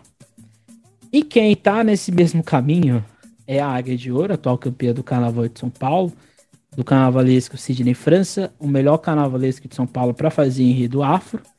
E ele vai fazer o primeiro enredo afro da história da Águia de Ouro, escola que nasceu em 1971. Pela primeira vez vai fazer um enredo afro. E não é qualquer enredo afro, vai falar simplesmente do grande orixá, Oxalá, no enredo Afoxé de Oxalá, no cortejo de Babá, um canto de fé, um canto de luz em tempos de trevas. Esse enredo é inspirado na música do Luiz Antônio Silva, Simas, Cortejo de Babá, e daí nasce a inspiração para fazer este enredo. O que, que, você acha dessa proposta? Pode emocionar, como pode ser o, os olhinhos estrelados. Pode passar boa, mas não ao ponto de emocionar. Uhum. Eu não daria ok, não, joinha, porque eu acho que joinha é tipo, ah, beleza, tá passando. não, eu acho que ou vai emocionar ou vai passar com os olhinhos estrelados a ponto de não emocionar, mas passar bonita. Uhum. Eu acho é. que das duas, uma, pela, até pelo orixá que eles vão abordar, né, e tudo, mas usando sim, mas é, é tudo misturado aí, todo contexto misturado. Vamos ver o que vai trazer, né? É, eu acho que o, o Sidney, é, ele, por exemplo, fez o Jobá na Mocidade e outros vários enredos, né? Inclusive o Ayu é também ele que escreveu. E eu acho que uma coisa do Sidney que é bastante interessante é que ele faz algo complexo se tornar muito simples. Esse enredo é o mais simples do grupo especial. Assim, ele não, não tem nada assim de nenhuma megalomania. Ah, vamos falar de, de, é, de Oxalá velho ou Oxalá novo. Vamos explicar explica até didaticamente demais. Vamos explicar o início das águas de Oxalá. E explica de maneira didática, é, bem didática.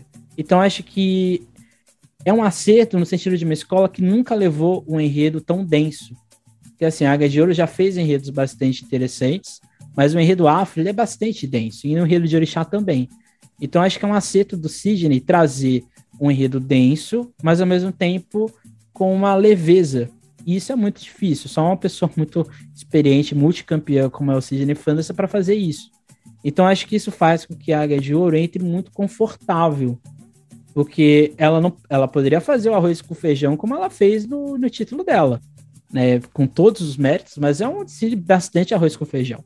Aqui não. Aqui ela resolveu tocar, é, que nem a vai vai chutar o lustre com duas voadoras. E vai. Eu podia muito bem trazer só o manual, né?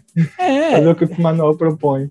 Mas aqui eu, eu consigo perceber que a, a Ilha de Ouro não ficou acomodada. E eu acho que isso é fascinante. É, eu acho que isso mostra como a Ilha de Ouro tem uma personalidade e precisou o título para isso se despertar na escola, né? Espero que dê muito certo, porque é um, é um, é um samba interessante de se ouvir. Acho que é um samba para avenida.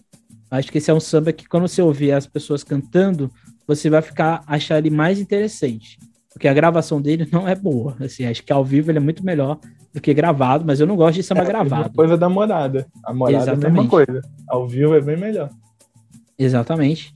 Mas assim, eu acho que é, é bastante interessante porque é também uma reflexão do tempo pandêmico. Quando ele, quando ele fala que a gente tem que olhar, analisar tudo que a gente faz com essa sabedoria, com, mas também com essa calma, né, que é o caramujo, quando ele fala, Senhor, em sua, em sua honra tudo se faz lento, eu acho que isso também é uma reflexão pandêmica que está sendo feita aqui de maneira implícita e também é uma questão da intolerância religiosa que é tocada não só no início da sinopse, mas também no fim.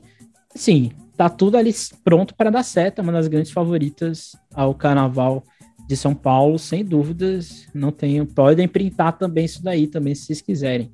Né? Eu acho que também é uma das favoritas é, a ganhar o carnaval. Printar é maravilhoso. Printar um vídeo é maravilhoso. Eu tô, toda vez que tu fala, eu pensando nisso. Não, porque você tem que imaginar que as pessoas estão vendo os emojis do meu lado. Então elas vão printar aquilo ali, né? Então é isso daí. Ah, sim. Printar os emojis, não o que o Emerson fala, gente. Não dá para printar o que o Emerson fala. Assim a gente vai para Barroca, Zona Sul, do carnavalesco Rodrigo Maines. O Maines, acho que é Maines. E do Rogério Sapo.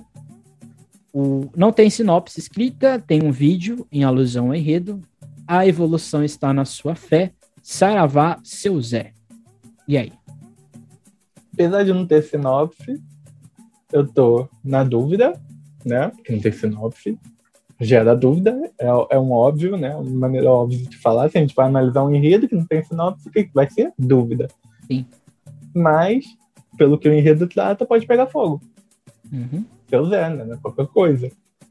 E a gente teve um outro caso de, de enredo que não teve sinopse, que teve o samba, que foi da ilha, da Ilha do Governador, em 2020. Mas eu, eu acho que não vai fazer a mesma experiência que teve na ilha. Acho que vai além. Não teremos um ônibus. É, não teremos um ônibus levando seu Zé no alto. Eu acho que o grande acerto desse enredo é. Eu acho que esse enredo é de fim de ciclo. Acho que eu consigo identificar isso aqui muito bem.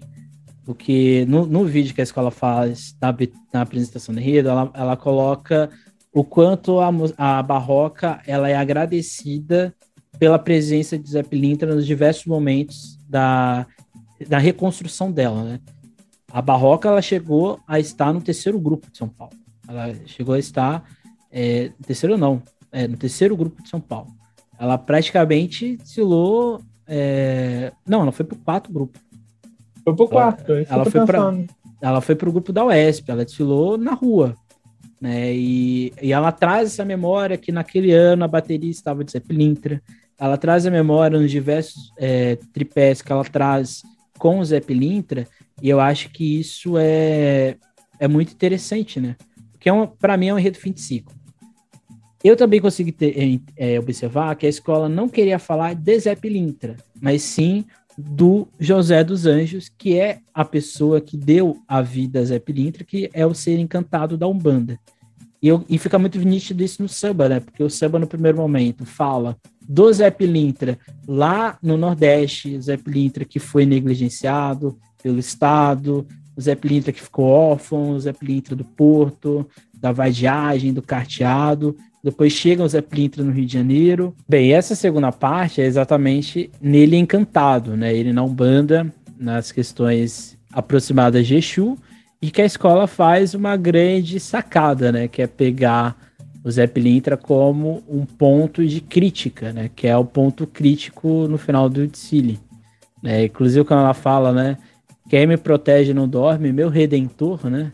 E o Redentor já faz lembrar direto o Cristo Redentor, né? Mas aqui o Redentor da escola é o Zé Pilintra, né? E aí faz toda aquela aquela macumbaria no bom sentido, né? Do, desse refrão poderoso que gerou talvez o melhor samba do grupo especial de talvez 2000. não, certeza que é o melhor samba é. do grupo especial. Não tem, não tem como ter talvez dessa vez. Dessa vez é, a realmente disparou na frente, tipo... Pra mim é o melhor samba do grupo especial de longe uhum. do, do, Carnaval de São Paulo. E talvez um dos melhores do Carnaval do Brasil. Tá? É, é, é, a, a, potência desse samba, um samba sem sinopse, é, para você ver a diferença que a gente tinha comparado a ilha, para você ver a diferença. Gerou um samba que era a proposta que o, o saudoso Laíla tinha feito para a ilha, que ele queria gerar um samba à vontade. E foi isso que foi gerado na Barroca. Uhum. Essa é uma vontade que tem uma potência de ser um dos maiores do carnaval do Brasil. Exatamente. É, eu acho que é assim, né? A gente vai vir numa sequência de Vai Vai, Gaviões, Mocidade e Águia, né? Que são enredos e desfiles que prometem ser, serem bons. Eu acho que se o Sambódromo é, manter o fôlego, pode ser que esse samba, por ser muito aguardado, e esse enredo, por ser muito simbólico, pode ser que esse desfile continue no mesmo nível, né? Lá no alto. Na mesma toada, né? É, a gente espera Até que isso a gente vai ter aconteça, dois, né? dois, dois enredos de, de religião afro-brasileira seguidas, né? Que vai ser do Águia Ah. e da Barroca. Uhum. E duas versões diferentes da mesma E religião. depois né? a gente ainda vai ter um pouquinho de, de religião afro na, no Rosas, na, no Rosas, isso aí. Eu tenho um aval da Angelina de falar na Rosas, que ela falou que é a escola de samba Rosas de Ouro. Então, é- essa questão de gênero de escola de samba, vocês não me critiquem, não me cancelem, porque a própria Angelina falou que eu poderia chamar de na Rosas de Ouro. E depois, Depois ela, a gente tem um pouquinho de. E depois ela fala no Rosas de Ouro. É, depois ela se contradiz. Eu perguntei qual é o certo. Ela falou: ah, levando em consideração que Rosas de Ouro é uma escola de samba, você ia na Rosas de Ouro. Logo em seguida é ela. O Rosas, aí, ó. Por isso que a gente faz confusão. É, e em aí- seguida a gente vai ter um pouquinho disso na, no Rosas de Ouro, como preferirem. Falando um pouco de, de orixás de cura, de, de religiões afro ali no meio do, do enredo. Que a gente vai falar um pouquinho que o Emerson vai introduzir daqui a pouco. Ou Acho que agora, não sei. Não, acho que na Barroca é só isso. Acho que é um.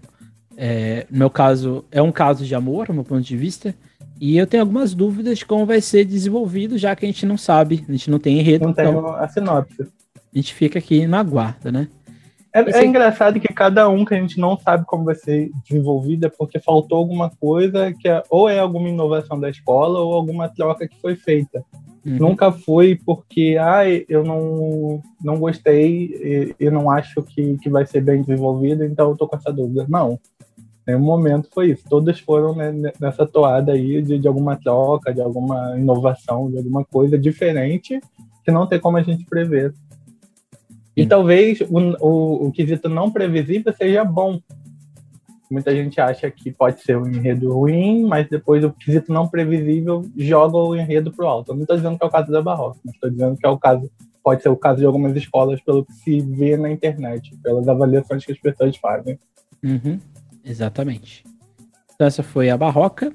Em seguida a gente vai ter a, a Sociedade Rosas de Ouro, do carnavalesco que estreia de maneira solo em São Paulo, né? O Paulo Menezes. Ele já tinha estreado em São Paulo, mas como dupla do Paulo Barros. No Eu tô enredo. ansioso, tá? E deixa, Confesso. deixa eu falar o nome do enredo primeiro, né? O enredo Sanitatem, do latim cura. E aí, o que, que você acha? Eu tô ansioso para ver o Paulo Menezes em São Paulo em carreira solo, digamos assim, não é mais dupla sertaneja que ele fazia com, com o outro Paulo, Paulo Barros. Dessa vez ele vai vir de maneira solo, como o Emerson frisou. E pode ser um desfile, talvez eu coloque três emojis aqui, mas vamos lá. Primeiro, o desfile que pode emocionar pela mesma, mesma questão que vai ser o desfile do Paulo Gustavo no Rio de Janeiro que eu falei no último podcast, escutem, que você vai olhar para o lado e vai sentir falta daquela pessoa que a pandemia levou.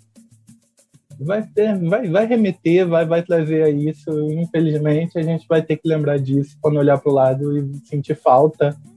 Principalmente nas escolas de samba, que perdeu muita gente, perderam muita gente, as escolas de samba de uma maneira geral.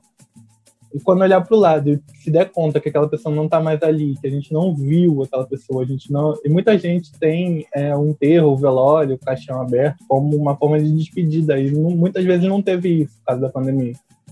Então ficou aquele ar de a, a pessoa se encantou e eu não vi. Então pode ser um desfile muito emocionante, justamente por causa disso. O tema que se trata pode ser um desfile que pode pegar fogo, até porque a gente está falando de rodas de ouro, né? É? A gente está falando de, de, de escola grande, assim, de escola que tem potência para fazer grandes desfiles. mas também deixa aquela dúvida: o que será? O que será? O que será que teremos com Paulo Menezes e Emerson? Vamos lá, você que tem exclusiva da SASP, solta aí. é, eu acho que esse, esse enredo ele tem muitos problemas, né? Acho que é, o, por exemplo, quando você pega o início da sinopse, você fica até um pouco confuso, porque em alguns momentos se repete a narrativa do ah, eu, se eu pudesse curar, se eu pudesse curar, isso se repete duas vezes. Mas o que me pega um pouco é exatamente a questão. Mas é a lírica do desespero, né? É a lírica do desespero. Eu quero que isso acabe, pelo amor de Deus. Se eu pudesse curar, se eu tivesse o dom da cura. É que assim, então... a, a questão é quando entra a questão da fé. Eu acho que a questão da fé, é, eu acho que não precisava estar ali. Acho que acho que é o ponto. Eu acho que inserir a questão da fé dentro da ideia de cura, para mim me soa meio que colocar um preenchimento no enredo. Eu acho que só sobre cura já já daria um desfile em si, né? E inclusive acho que a, a associação com, por exemplo, a questão da medicina é, que eu acho que no, na sinopse não fica muito bem definida, ou não fica muito esclarecido, e o samba salvou, né? O samba conseguiu é, explicar melhor a sinopse do que a sinopse.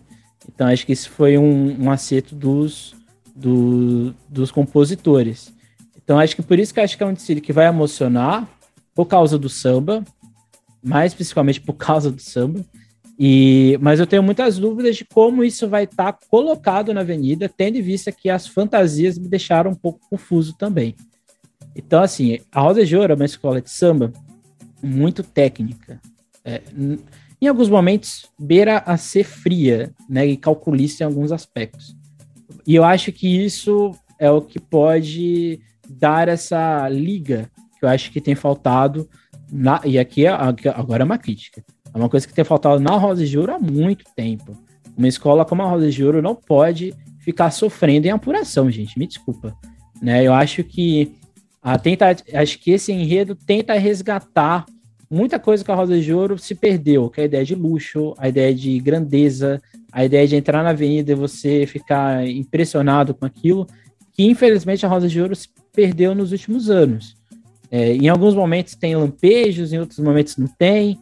E eu acho que esse, esse enredo colocou a Rosa de Ouro de novo como uma das mais faladas, por causa do samba e por causa da ideia do enredo, que não é inédito, hum, tem alguns problemas, mas eu acho que pode ser solucionado no conjunto do Tsiri, porque em termos musicais, a melhor bateria de São Paulo é da Rosa de Ouro. Então isso tudo pode salvar, tudo isso pode gerar o conjunto. A minha preocupação é que ano passado a gente tinha uma ideia de como seria o enredo. Aí chegou na avenida, não era nada do que a gente esperava. E é isso também que me faz ter um pouco de dúvida como vai ser abordado tudo isso. É, mas mudou o carnavalesco e o Paulo ele consegue sintetizar o enredo bem, eu acredito. Como você disse, tem a identidade meu batuque curandeiro, tem que, tem, que, tem que acreditar nisso. E eu vou dar um destaque supremo ao Royce. Uhum. meu Deus, o que, que ele fez com aquele samba? O Royce, ele transformou o samba. Eu acho que, é, tipo, é, 80% do que o samba cresceu foi graças ao Royce. O samba já era bom, mas o samba cresceu mais graças ao Royce. Sim. Ele está disputando ali entre os melhores, mas não, não dá para chegar no melhor, porque já, a gente já falou aqui, já decretou aqui que a nossa preferência é da Barroca. E, mas ele está ali, foi disputar um segundo lugar, ele está ali disputando com é, é, essa outra zebra que a gente vai falar depois, né? Também está disputando ali no pai ali de, de, de, melhor samba do ano, que foi uma zebra que ninguém acreditava, que, que ia trazer um samba bom para o enredo que estava sendo falado no pré-carnaval, que é o Em Pé de Cada Verde, né? Mas eu tô adiantando, né? Parece que eu que tô, tô conduzindo o podcast, né? É que você fica ansioso. Inclusive já gerou uma polêmica aí. Não, mas eu, eu acho que eu acho que assim. Não, Depois a gente fala disso. Na, na vez da Impede, cada vez a gente fala isso. Não, mas só para fechar rosas, eu acho que é, é um desfile que muita coisa pode vir a acontecer, mas São Paulo tem a questão do, da pasta, que o enredo. Eu, eu acho que esse enredo vai mudar. Eu acho que isso que foi apresentado para os compositores não vai ser o que vai ser apresentado para os jurados. Porque se, se manter o que foi feito para os compositores e mandar para os jurados, a escola vai perder ponto em enredo. Então acho que, por exemplo, não tem esse... dialética, né, de enredo, a gente tem que pensar nisso, que sempre sofre isso, sempre sofre na hora de fazer a defesa do enredo que a gente chama aqui. Eu não sei se é que por exemplo, é que por exemplo, né? Por exemplo, é, não existe a citação de nenhuma divindade na sinopse. E o samba fez, né? Que é a citação ao Boloaê, que não tem, por exemplo. Né? Várias entidades. não, mas, não, mas. jogar um voodoo ali. não, mas nomear. nomear. Tipo não, mas ah, nomear. Ah, nominalmente, né? Nominalmente, o samba faz isso e a sinopse não faz. Então, se não fizer isso, vai perder ponto. Entendeu? Então, acho que assim, a, a escola viu que o samba tinha potencial, provavelmente escolheu ele, e acho que isso vai fazer o enredo mudar no, no, na questão escrita, não que vai ser levado para a avenida. Eu acho que o direcionamento desse enredo tem que ser mudado por causa do samba. E aí, só no dia que a gente vai descobrir quando a gente tiver isso em mãos. Mas você não concorda que uma procissão negra, que é o carnaval, ela teria que, necessariamente falando de de, de cura, em algum momento citar o valor, mesmo se não fosse diretamente no samba, mas na hora da passagem da escola. Então parece que os compositores gritaram: não, tá faltando isso aqui, ó, Paulo. Você falou uma audácia. Tudo, mas tá faltando isso. Vamos não, voltar, sim. vamos rever, que, que é, é num ritual de magia, ó, mãe África, no teu ventre nascia o poder de curar, citando lá a Imperatriz, que, que é um enredo similar que também é inevitável não ter comparação. É, o próprio, 2011. O próprio Império de Casa Verde tem o enredo sobre cura, que tem um enorme Ubaluaí na alegoria. Né? Então, é assim, não tinha como não ter. Mas como a sinopse não nomeia, ela não coloca essa questão, é meio que até mesmo que metafísica em alguns momentos, eu acho que os compositores deram um, um, ali um, uma, uma, uma cutucada, ó. Vai ter, embora muito. Colocaram o Baloê e Preta Velha. Exatamente. Não foi tal aí. Você tem que, tem que lembrar que também as pretas velhas ali de. De, as pretas velhas que, que benzem com, com, a, com, as ervas também foram colocadas ali. Uhum. E assim, eu conheço muitos compositores da, do samba, né? Muitos deles são da SASP. Todo mundo da SASP. Eu não sei. SASP, SASP Show. Eu não sei se eles tiveram.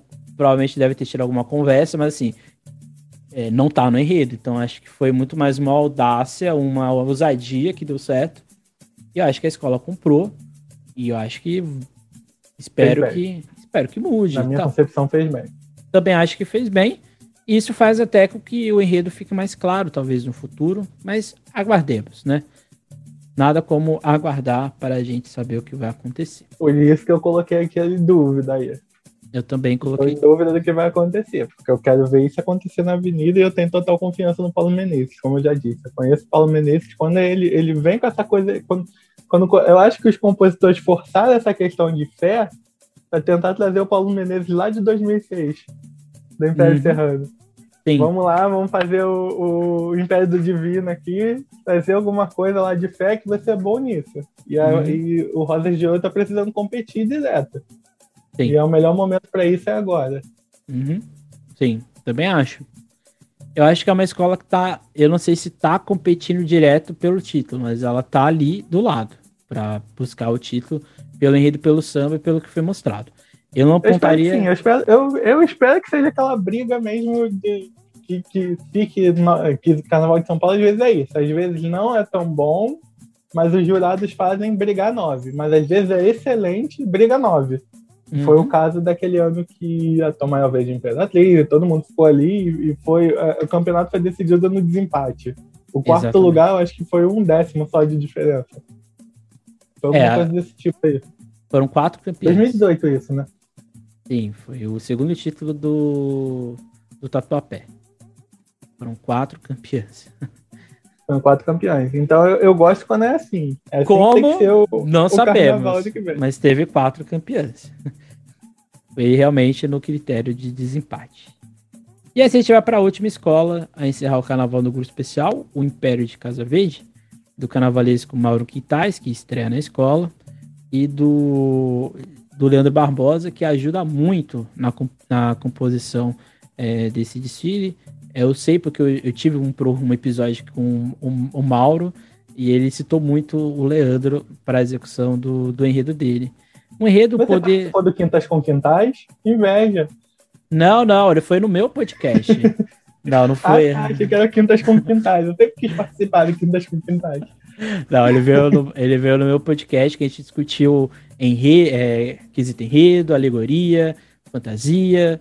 A gente discutiu as duas folhas, né? Porque não sei se vocês sabem, mas o critério de o, o manual do jogador de alegoria são duas folhas, se eu não me engano, é, são duas folhas só de o que o jogador tem que ver. Então, tipo, é muito complexo, né? E eles explicaram isso lá com mais detalhes. No enredo, o poder da comunicação, Império, o mensageiro das emoções, das emoções. E aí, o que, que você acha? Cara, eu acho que é o mais polêmico dos 14. encerrar com polêmica. Porque a gente teve um pré-carnaval que esse enredo foi massacrado. Massacrado. E não tinha sido anunciado. não sei o quê. É, porque Era... tudo indicava que seria o um enredo absolutamente sobre Carlinhos Maia, apenas Carlinhos Maia que ia falar, ia ter.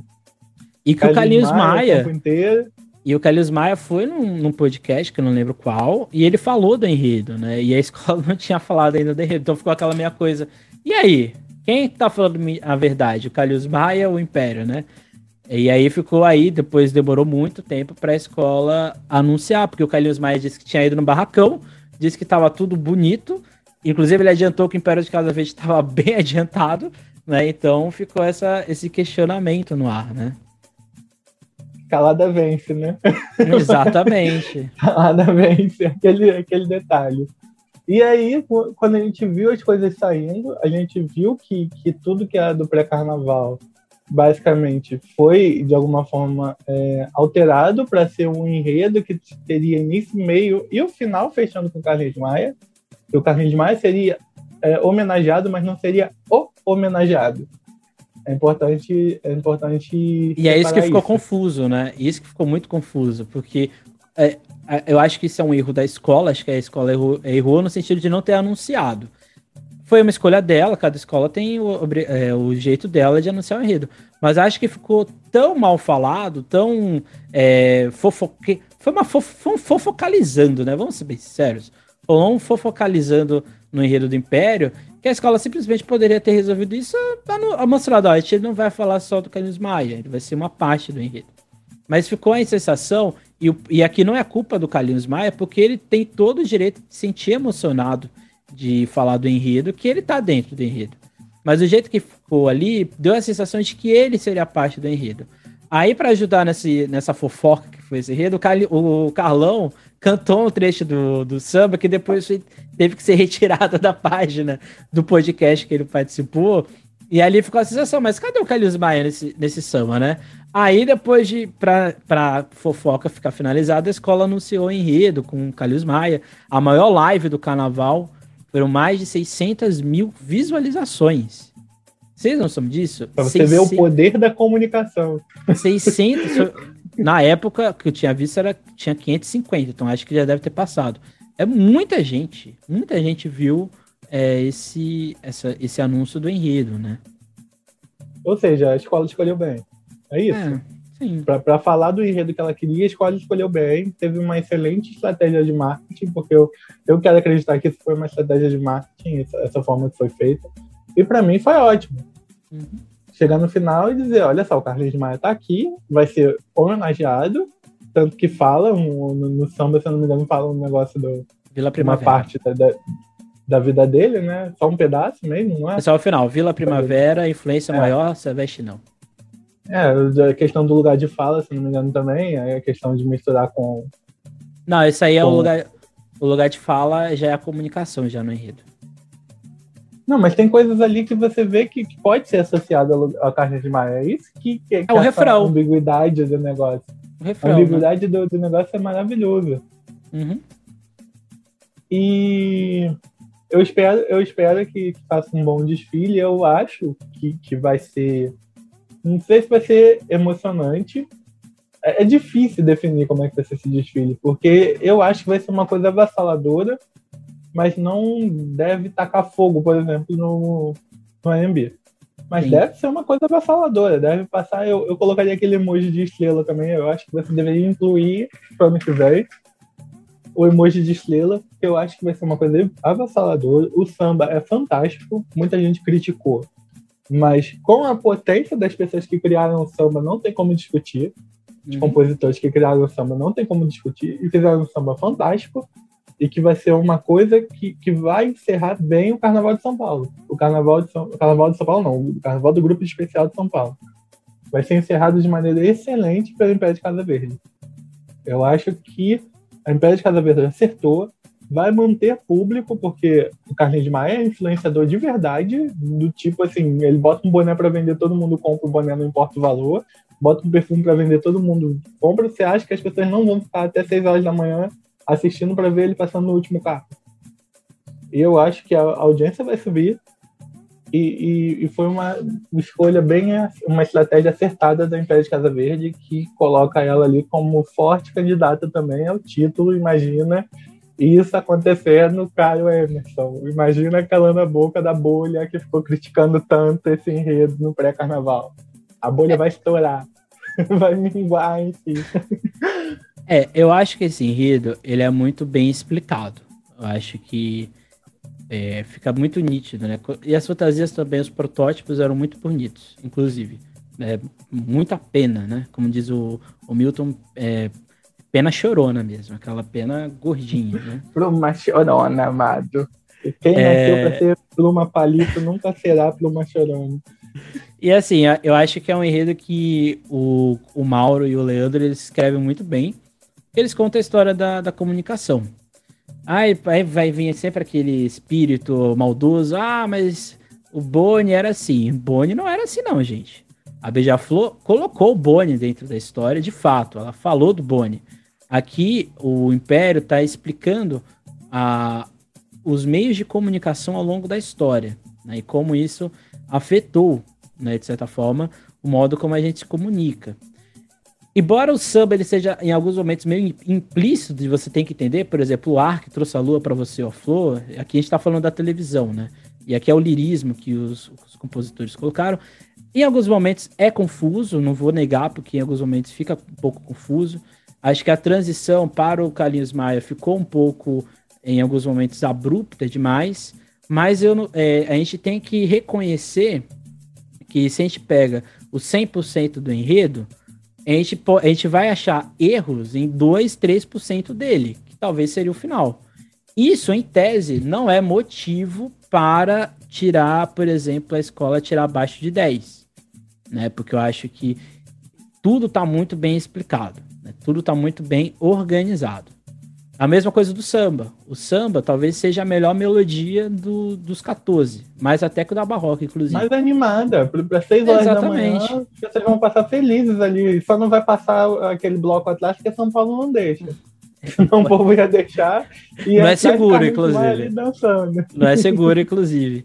Mas eu acho que, assim, se a gente for analisar se tem erros ou acertos, eu acho muito, eu acho que tem muito mais acertos nesse enredo.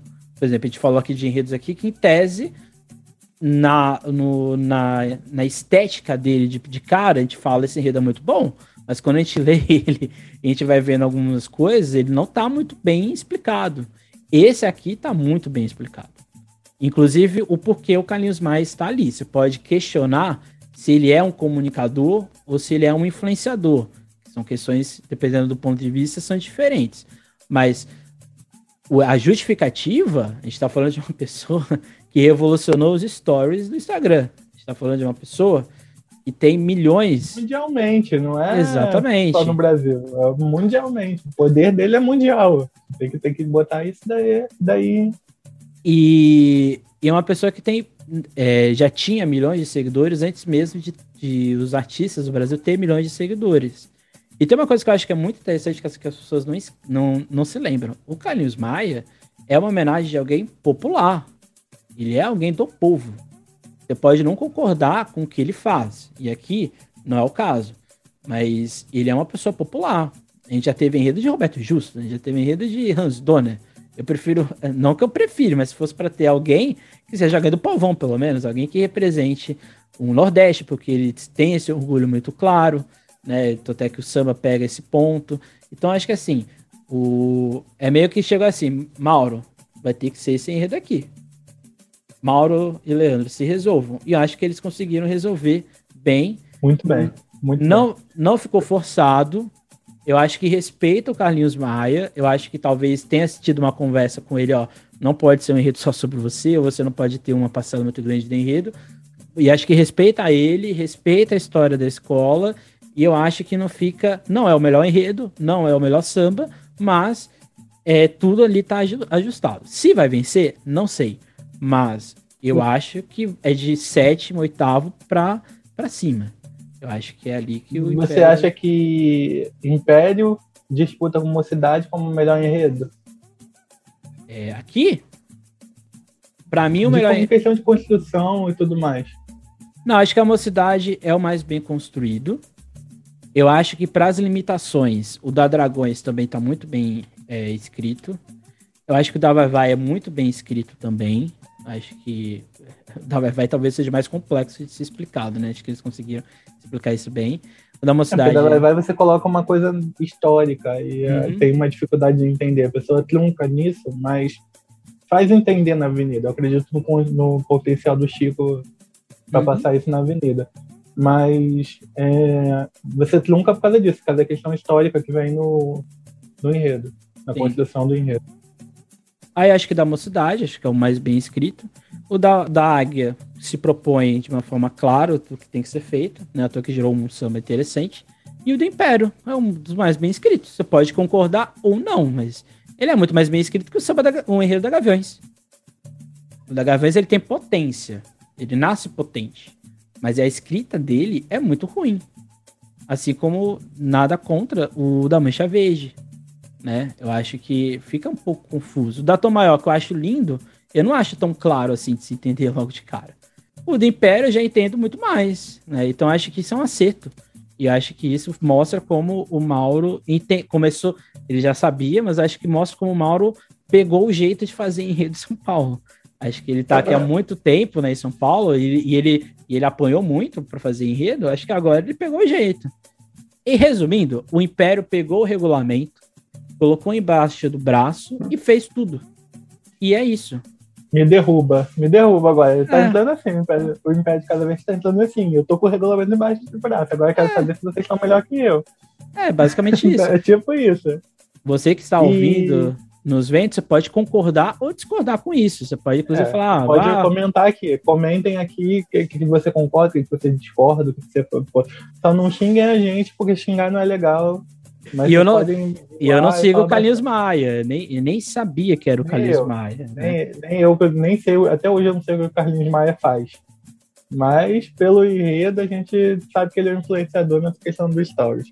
Uhum. É, só para botar uma coisa, eu falei da questão dos compositores, compositores, Amir Trindade, André Diniz, Cláudio Russo, Diego Nicolau, Darlan Alves, Fábio, Fabiano Sorriso e Marcelo Casanos. Uhum. É, são os melhores compositores que tem em São Paulo e no Rio. Eles pegaram e fizeram Time potente, samba. time potente, segura. O ah, time é... veio potente. Eu acho não tinha os... como sair uma coisa ruim nisso. Eu acho que os compositores pensaram assim: eu acho que não tem como fazer uma obra-prima com um enredo. Não tem como. Né? O enredo, o samba não é uma obra-prima. Mas eles conseguiram pegar os pontos principais e colocaram ali. Eu acho que em alguns momentos fica muito confuso de entender, principalmente depois do refrão do meio. Mas eu acho que dá para entender, sim. Vai ter explanação para o jogador, o jogador vai ponderar se aquilo ali é certo ou não. Não garanto que vai tirar 10, mas um 9.9 vai tirar, talvez. E talvez, e talvez tenha aí o deslinchando aí no nosso canal, no nosso, nas nossas redes sociais, para a gente explicar é, as analogias feitas no Samba Enredo. É um trabalho de pesquisa duro e a gente vai tentar fazer agora que a gente está de recesso né, nas faculdades e tudo mais. O Emerson vai tentar fazer de São Paulo e eu vou pegar aqui do Rio e a gente vai ver o que, que dá para fazer para fazer pelo menos das 12 do especial aqui no Rio e o Emerson das 14 do especial lá em São Paulo. E vamos nessa. Exatamente. Mais um conteúdo de qualidade para vocês. Então esse foi o nosso ranking de São Paulo. Como deu para perceber, são, a gente tem várias dúvidas e muitos enredos, mas acho que não é por causa das escolas. Acho que é por causa do modo como é julgado o quesito São Paulo, que faz a gente ter mais dúvida de como vai ser do que como uma solução, né? Por isso que a gente não deu tanto vai pegar fogo, assim, logo de cara. A gente não sabe mesmo, né? Com exceção da Total é no Rio a gente tem a impressão da magia. Por mais que o enredo seja mal escrito, só o que ele passa, por exemplo, o que o enredo passa da, da Gaviões, talvez pegaria fogo no Rio. Uhum. Só pelo que é, ele transmite, a energia que o enredo da Gaviões transmite. Em São Paulo a gente não sabe. Porque é aquela, aquela coisa lá que, que, que, depende lá de como vai estar o, o, público no momento, depende de como a escola vai passar, depende do que, que a escola construiu. E é isso. Sim. E assim, eu acho que é, tem enredos promissores, acho que esse é um ponto que a gente tem que ter em mente. Em relação a outros anos, os enredos deram uma, uma melhorada, embora de fato o acesso 1 e acesso 2 meio que coloca um grupo especial no chinelo quando a gente, o assunto é enredo e samba, mas a gente também tem que entender que essas escolas sabem que o regulamento é puxado e que não pode, elas não podem se permitir ao erro. Infelizmente, isso faz com que as coisas fiquem muito burocráticas, inclusive, por exemplo, mais engessado. É, mas isso é em qualquer acesso também. Qualquer acesso. Aqui no Rio a gente também tem enredos também bem mais livres, digamos assim, uhum. e bem mais culturais. Em São Paulo e também em Vitória. Porque, por exemplo, a Pega no Samba do nosso querido Vitor, que o Vitor é, é, da comissão de carnaval lá, fala de Abaomi. Por exemplo.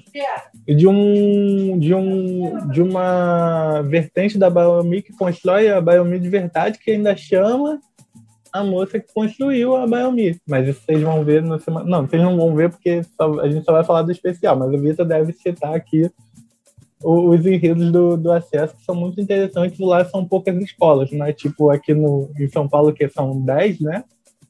E no Rio, que são 14. Lá eu acho que são, são 6 escolas, ou 8. São 8 agora? O, acesso 1 são 8 há muito tempo. É, então eu que estou desatualizado. Não, mas acho que é isso. Acho que o nosso objetivo aqui não é fazer críticas às escolas, mas sim o modo como elas são julgadas. Acho que é isso que a gente, que a gente tem que ter em mente, né?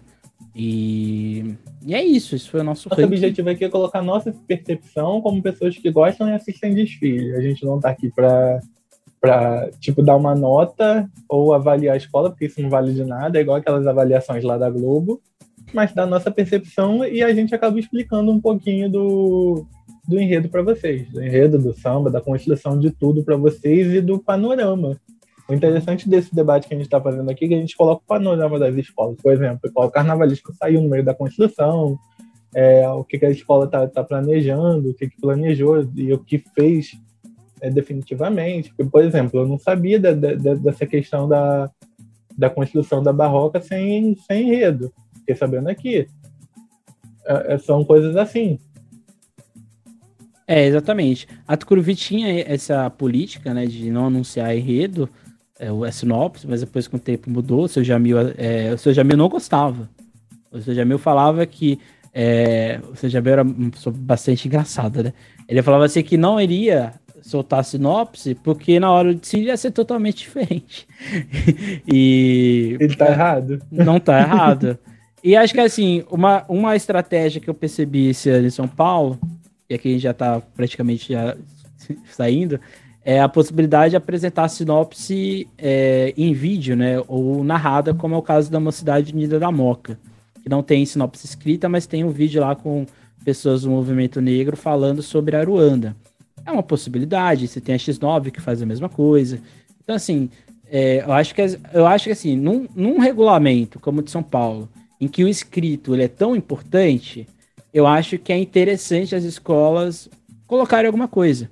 Porque fica meio contraditório, né? Se a pasta, a maldita da pasta é tão importante, então que a gente sabe pelo menos o que foi mandado para lá em resumo, né? Eu acho que isso é justo com o público e eu, a gente sabe que isso é mandado para a imprensa, mas acho que o público que vê e é ele o interessado, ele tem que ter acesso a isso também. Então fica aí a dica aí para a liga.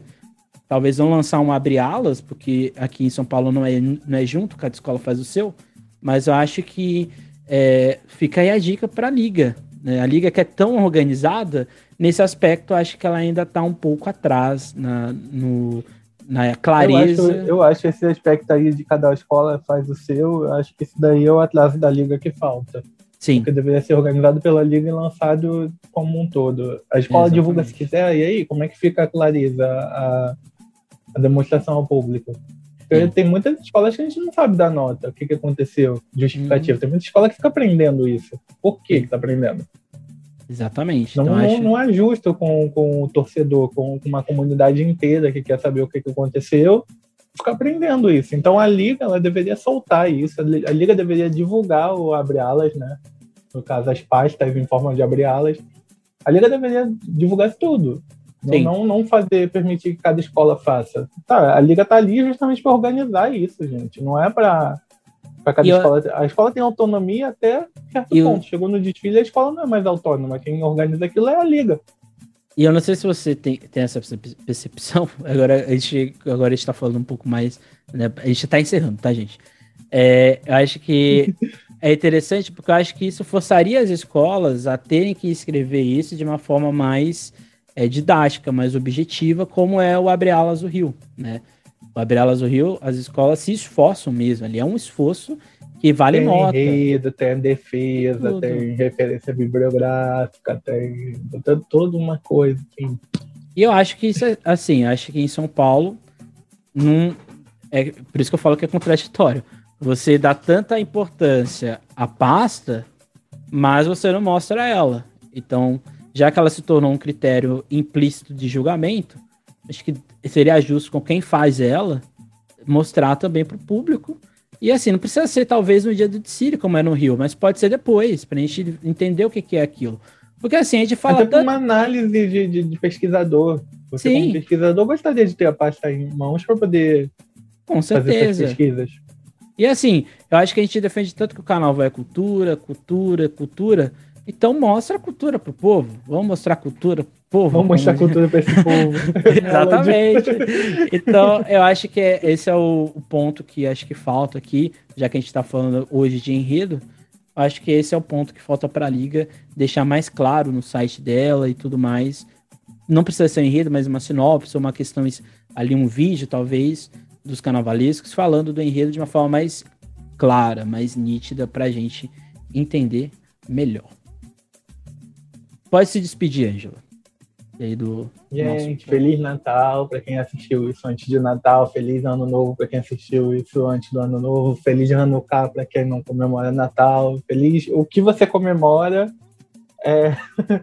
Feliz o que você comemora, sejam felizes. É isso. É, esse é o recado que eu tenho para deixar. Até ano que vem. Ano que vem a gente volta. Próxima aparição minha aqui no podcast deve ser na EI News, de janeiro dezembro. E é isso, porque eu não vou analisar o Espírito Santo. Quem vai analisar o Espírito Santo possivelmente vai ser o Vitor, que vai voltar com o Emerson aqui para falar dos enredos, que é o lugar de fala dele, né? Já que a gente está falando disso. E é isso, gente. Tchau, tchau. Até ano que vem. Exatamente. É, a gente retorna lá, previsto para 19 de janeiro, lá no meio de janeiro em diante. E a gente vai ter, se os cronogramas se manter, a gente vai ter um ranking de Espírito Santo, né, de Vitória, a gente vai ter um ranking de Santos, né, são dois carnavais que, embora eles estejam anunciados como que vai ter, a gente sempre tem que ter um pouco de cautela, esperar o, o vamos dizer assim, um mês, né, os 30 dias para ver se vai ou não ser levado para a avenida. E a gente vai voltar com uma, essa programação de alguns episódios voltados para os desfiles depois disso, a gente vai ter uma pausa e a gente retorna com o nosso podcast com entrevistas, com outros conteúdos mais. É isso, não deixe de discutir sobre essa depressão nas suas redes sociais, Instagram, Twitter, Facebook e aqui no YouTube. Não deixe de discutir, compartilhar, comentar este vídeo e assim por diante. É isso, pessoal. Até mais, nunca esqueça e nunca deixe de sambar.